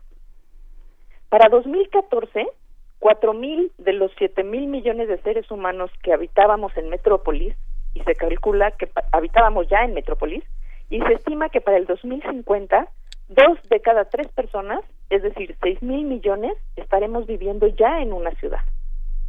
De acuerdo con el INEGI, el 78% de las y los mexicanos somos homo urbanos. Como es de suponer, el ritmo y calidad de las urbanizaciones no es homogéneo hasta hace algunas décadas, la mayor parte de quienes habitaban en ciudades vivían en Europa y América del Norte. Sin embargo, con esta tendencia ha cambiado drásticamente, eh, con esta tendencia del crecimiento urbano, y se estima que para el 2030 la mayor parte de los residentes urbanos estaremos en Asia y África, en muchos casos en ciudades muy hacinadas, con escasez de servicios y asentadas en ecosistemas frágiles como son las zonas costeras o las selvas. Las consecuencias ambientales de esta hiperurbanización ya son alarmantes. Las ciudades somos grandes consumidores de alimentos, de energía, de agua y de materiales. El área de los ecosistemas necesaria para proporcionar estos elementos esenciales es gigantesca. Se estima que la huella ecológica de una ciudad es 200 veces mayor que el área que abarca la propia ciudad. 75% de la energía generada a nivel global se consume en las ciudades y en consecuencia estas son responsables de entre el 60 al 70% más menos de las emisiones de gases de efecto invernadero. Las metrópolis, por supuesto que alteran el ambiente, no solo acaparando recursos, sino emitiendo contaminantes atmosféricos, como bien sabemos en la Ciudad de México, pero también aguas residuales y residuos domésticos en cantidades que asustan al más sembrados.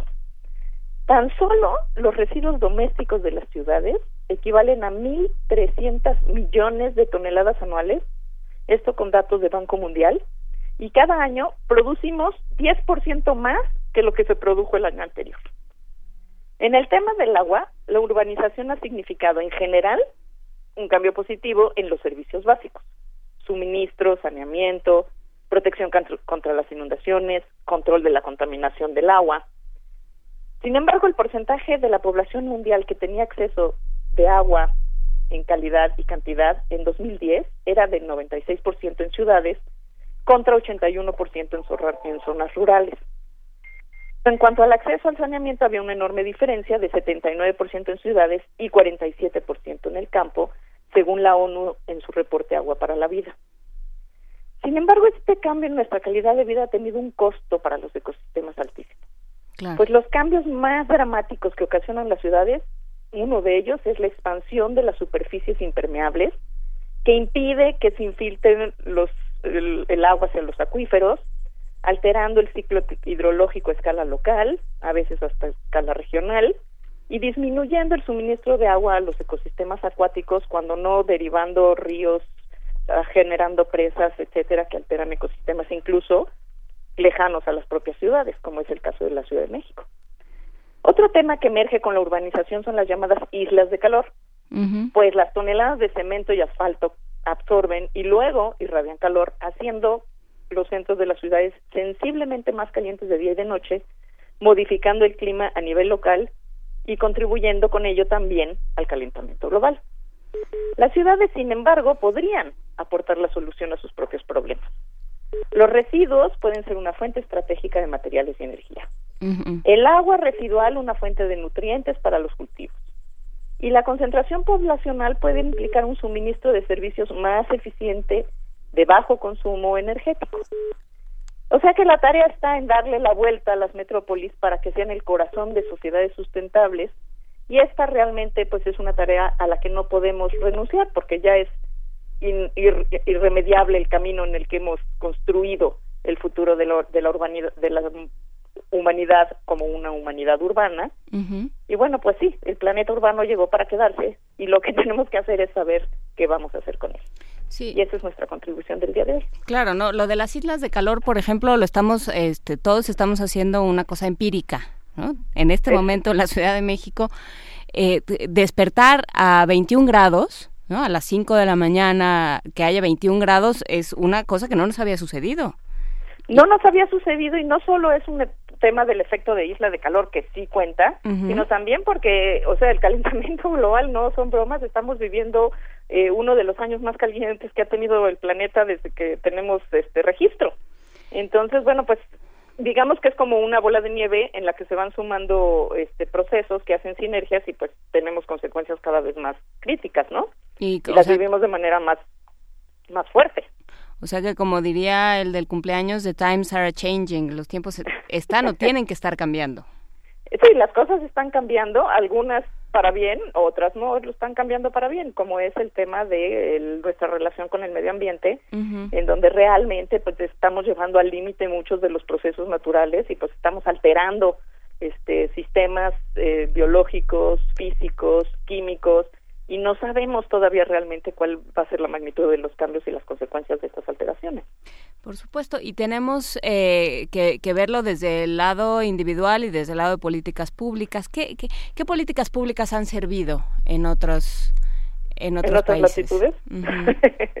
pues mira, eh, hay un tema que es muy importante, por ejemplo, en el tema del agua, es eh, y que de hecho ya países como Estados Unidos mismos están eh, yendo para atrás. Eh, venimos de la época de los 50, 60, 70, las grandes mega obras, las grandes construcciones de presas, que eh, pues hoy incluso agravado por el calentamiento global, pues están resultando muy ineficientes en términos de que se nos está evaporando muchísima agua desde las presas.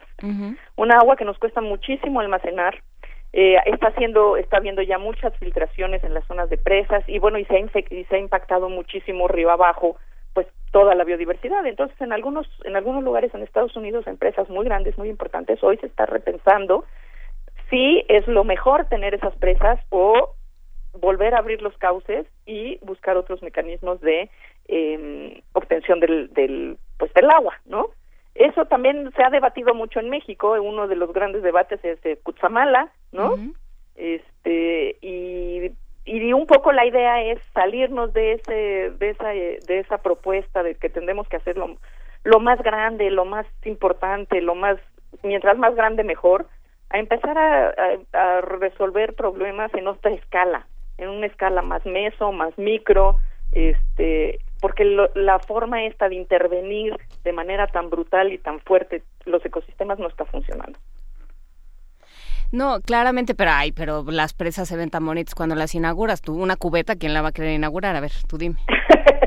no, bueno, déjate la cubeta, la cosecha de agua de lluvia, local. O sea, porque al final del día eso es lo que son las presas, ¿no? Bueno, también cosechan agua de río y esto, pero eh, si nosotros pudiéramos realmente hacer un programa eh, nacional de cosecha de agua de lluvia, pues tendríamos, o sea, aliviaríamos enormemente la carga del requerimiento de estar eh, mandando agua por tubos a, todos lados. Este, nosotros aquí en programas universitarios cosechamos agua de lluvia y la verdad es que es impresionante la cantidad de agua que cosechamos. Estamos cosechando, bueno, actualmente 30 mil litros al año, pero vamos a ampliar el sistema y vamos a estar cosechando alrededor de 60 mil litros en una superficie de 200, más o menos 200 metros cuadrados. ¿Y uno puede acercarse al programa universitario de estrategias para la sustentabilidad para que le expliquen cómo se cosecha el agua de lluvia? Por supuesto, y hasta le podemos dar un tour y le enseñamos cómo funciona el sistema, cómo se hizo, este, porque bueno, pues también hay que saber hacer bien las cosas, porque luego cuando las hacemos al, al al tropezón, pues así no salen, ¿no? Entonces, bueno, sí hay ciertas lógicas que hay que seguir para que tu agua sea de calidad, para que la puedas utilizar incluso como lo hacemos nosotros para beber. Pues sí, para que no sea nada más un receptáculo donde se junten los mosquitos, porque ya es otro problema.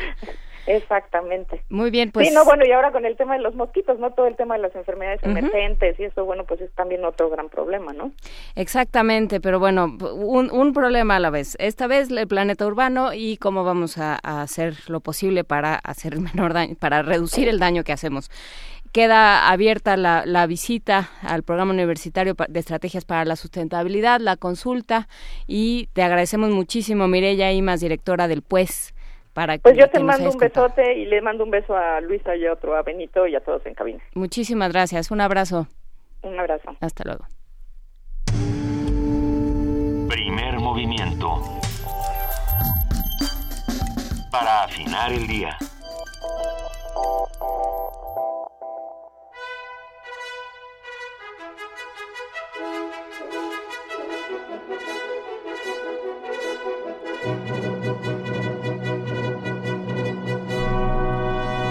Sí, por supuesto, eso que es la abertura de Guillermo Tell es también el indicio de que ya está con nosotros Vania Nuche. ¿Cómo estás, Vania? Hola, muy bien, gracias, Juana Inés. Muy buen día a todos. ¿Cómo están? Te ibas a seguir Luisa y Benito, pero no están. Sí, pero luego vi que, que estaban vacías sus sillas. Y pero ya, muy bien. Diste muchísimos regalos el día de hoy. Sí, contenta? bueno, sí, me gusta dar regalos. Sobre todo cuando nos pagan los otros. es muy agradable. Ahorita vamos a hacer la, vamos a leer la lista de ganadores. Cuéntanos qué hay hoy en Radio UNAM. Hoy en Radio UNAM, al terminar primer movimiento por el 96.1 de FM, no se pierdan la retransmisión de El Camino del Cangrejo con todas las causas, los tratamientos, los, los mitos todo lo que quieran conocer sobre el cáncer, no se lo pierdan. También a la una de la tarde escuchen La Torre de Londres del encierro a la eternidad. Termina este viernes 27, así que no se lo pierdan para conocer toda la dramaturgia shakespeariana con la compañía de teatro eh, de la penitenciaría. Entonces, no se lo pierdan a la una de la tarde, 96.1 de FM. También disfruten Jazz Infusión, es una serie musical a cargo de los jóvenes de Servicio Social de Producción y de la discoteca de Radio UNAM, así que a las 6 de la tarde ahí los esperamos. Y por el 860 de AM, a las 6 de la tarde presentamos Batek de William Beckford, dirigido por Eduardo Ruiz Aviñón. A las 11 de la noche, ya lo saben, la llave, la clave, la nave, el ave del tiempo con Talpa de Juan Rulfo y visiten nuestra página de internet www.radiounam.unam.mx para escuchar el podcast. Por la tarde lo colgaremos y en redes sociales nos encuentran como arroba Radio UNAM. Que tengan todos un excelente martes. Muchísimas gracias, Vania. Hay que escuchar a los, a los compañeros de servicio social, al el trabajo que hizo Jessica Trejo en la penitenciaría con Enrique Cuartos. No. Ajá. Sí, con en la Torre de Londres. a la una de la tarde. Un montón de cosas. Y tenemos ganadores de boletos de Puma, Salvador Chávez, Angélica Gutiérrez y Osvaldo Pérez. Ellos, eh, ya no me acuerdo cuál era la respuesta. Es eh, Ismael Sosa. Ismael, Sosa, fue, eh, ha sido quien ha anotado más goles en la Libertadores, de los que todavía están en Pumas. El disco los, los Encantos de Chava Flores se fue para Silvia Krimer Liliana. Eh, bueno, es que puso sus apellidos primero. Liliana Silva Kremer. Ah, ok. Luego los sonetos de Amor y de lo Diario de Fernando del Paso se fueron para Ana Cristina Fuentes Valdés y para Cristina González. Y los libros del programa universitario para la diversidad de estudios de la diversidad cultural y la interculturalidad se fueron para Jorge Cuevas Torres y Mayra O. Williams. Recuerden que ese libro se puede descargar en formato digital de la página del el PUIC, así es que bueno, pues todos pueden tener acceso a él. Muchísimas gracias, Vania. Muchas gracias a todos, muy buen día. Amalia Fernández, coordinadora de entrevistas e invitados. ¿Qué va a haber mañana? Muy buenos días. Muy buenos días. Mañana es nuestra sección de lectura y tendremos una sección rápida. Y tendremos también regalos. El Colegio Nacional nos envió un paquete de un libro muy interesante, ya platicarán ustedes mañana, pero tenemos varios libros para regalar. Tenemos también, lo más probable, hablaremos de danza mañana, con Angélica Klein, pero probablemente les tendremos una sorpresa. Te hablaremos en nuestra nota nacional sobre la iniciativa de matrimonios entre el mismo sexo. Hablaremos en la internacional sobre Austria y este asunto de las elecciones, que parecía que la ultraderecha ganaba, pero fue atajada por los verdes. ¿Y qué es eso del voto postal y cómo funciona el, el voto ¿Cómo Funcionó? Y después en nuestra mesa del día, ¿por qué se requiere aprender un idioma? Estarán con nosotros del Centro de Estudios de Lenguas Extranjeras, la maestra Almaluz Rodríguez de la UNAM, del Departamento de Lingüística Aplicada, para hablarnos sobre qué sucede en nuestra cabeza al aprender otro idioma cuál es el proceso, porque es importante vida. en nuestra vida.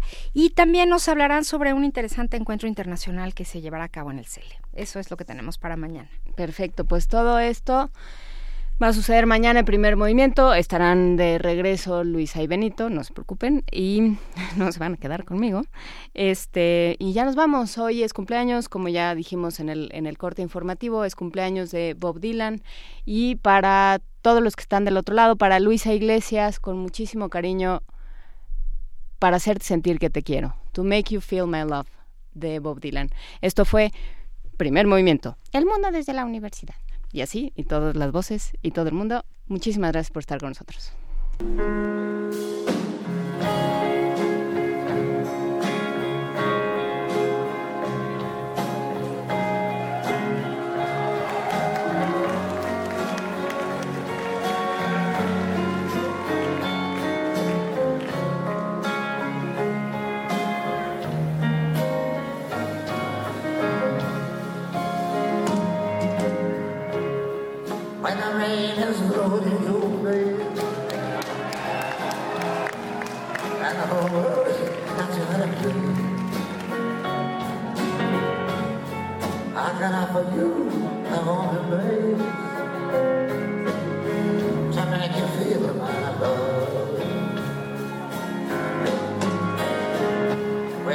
Shadows and the stars appear.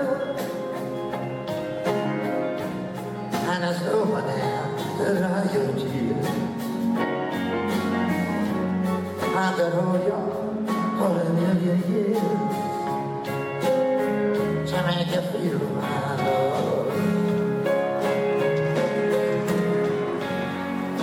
I know you haven't made your mind up yet,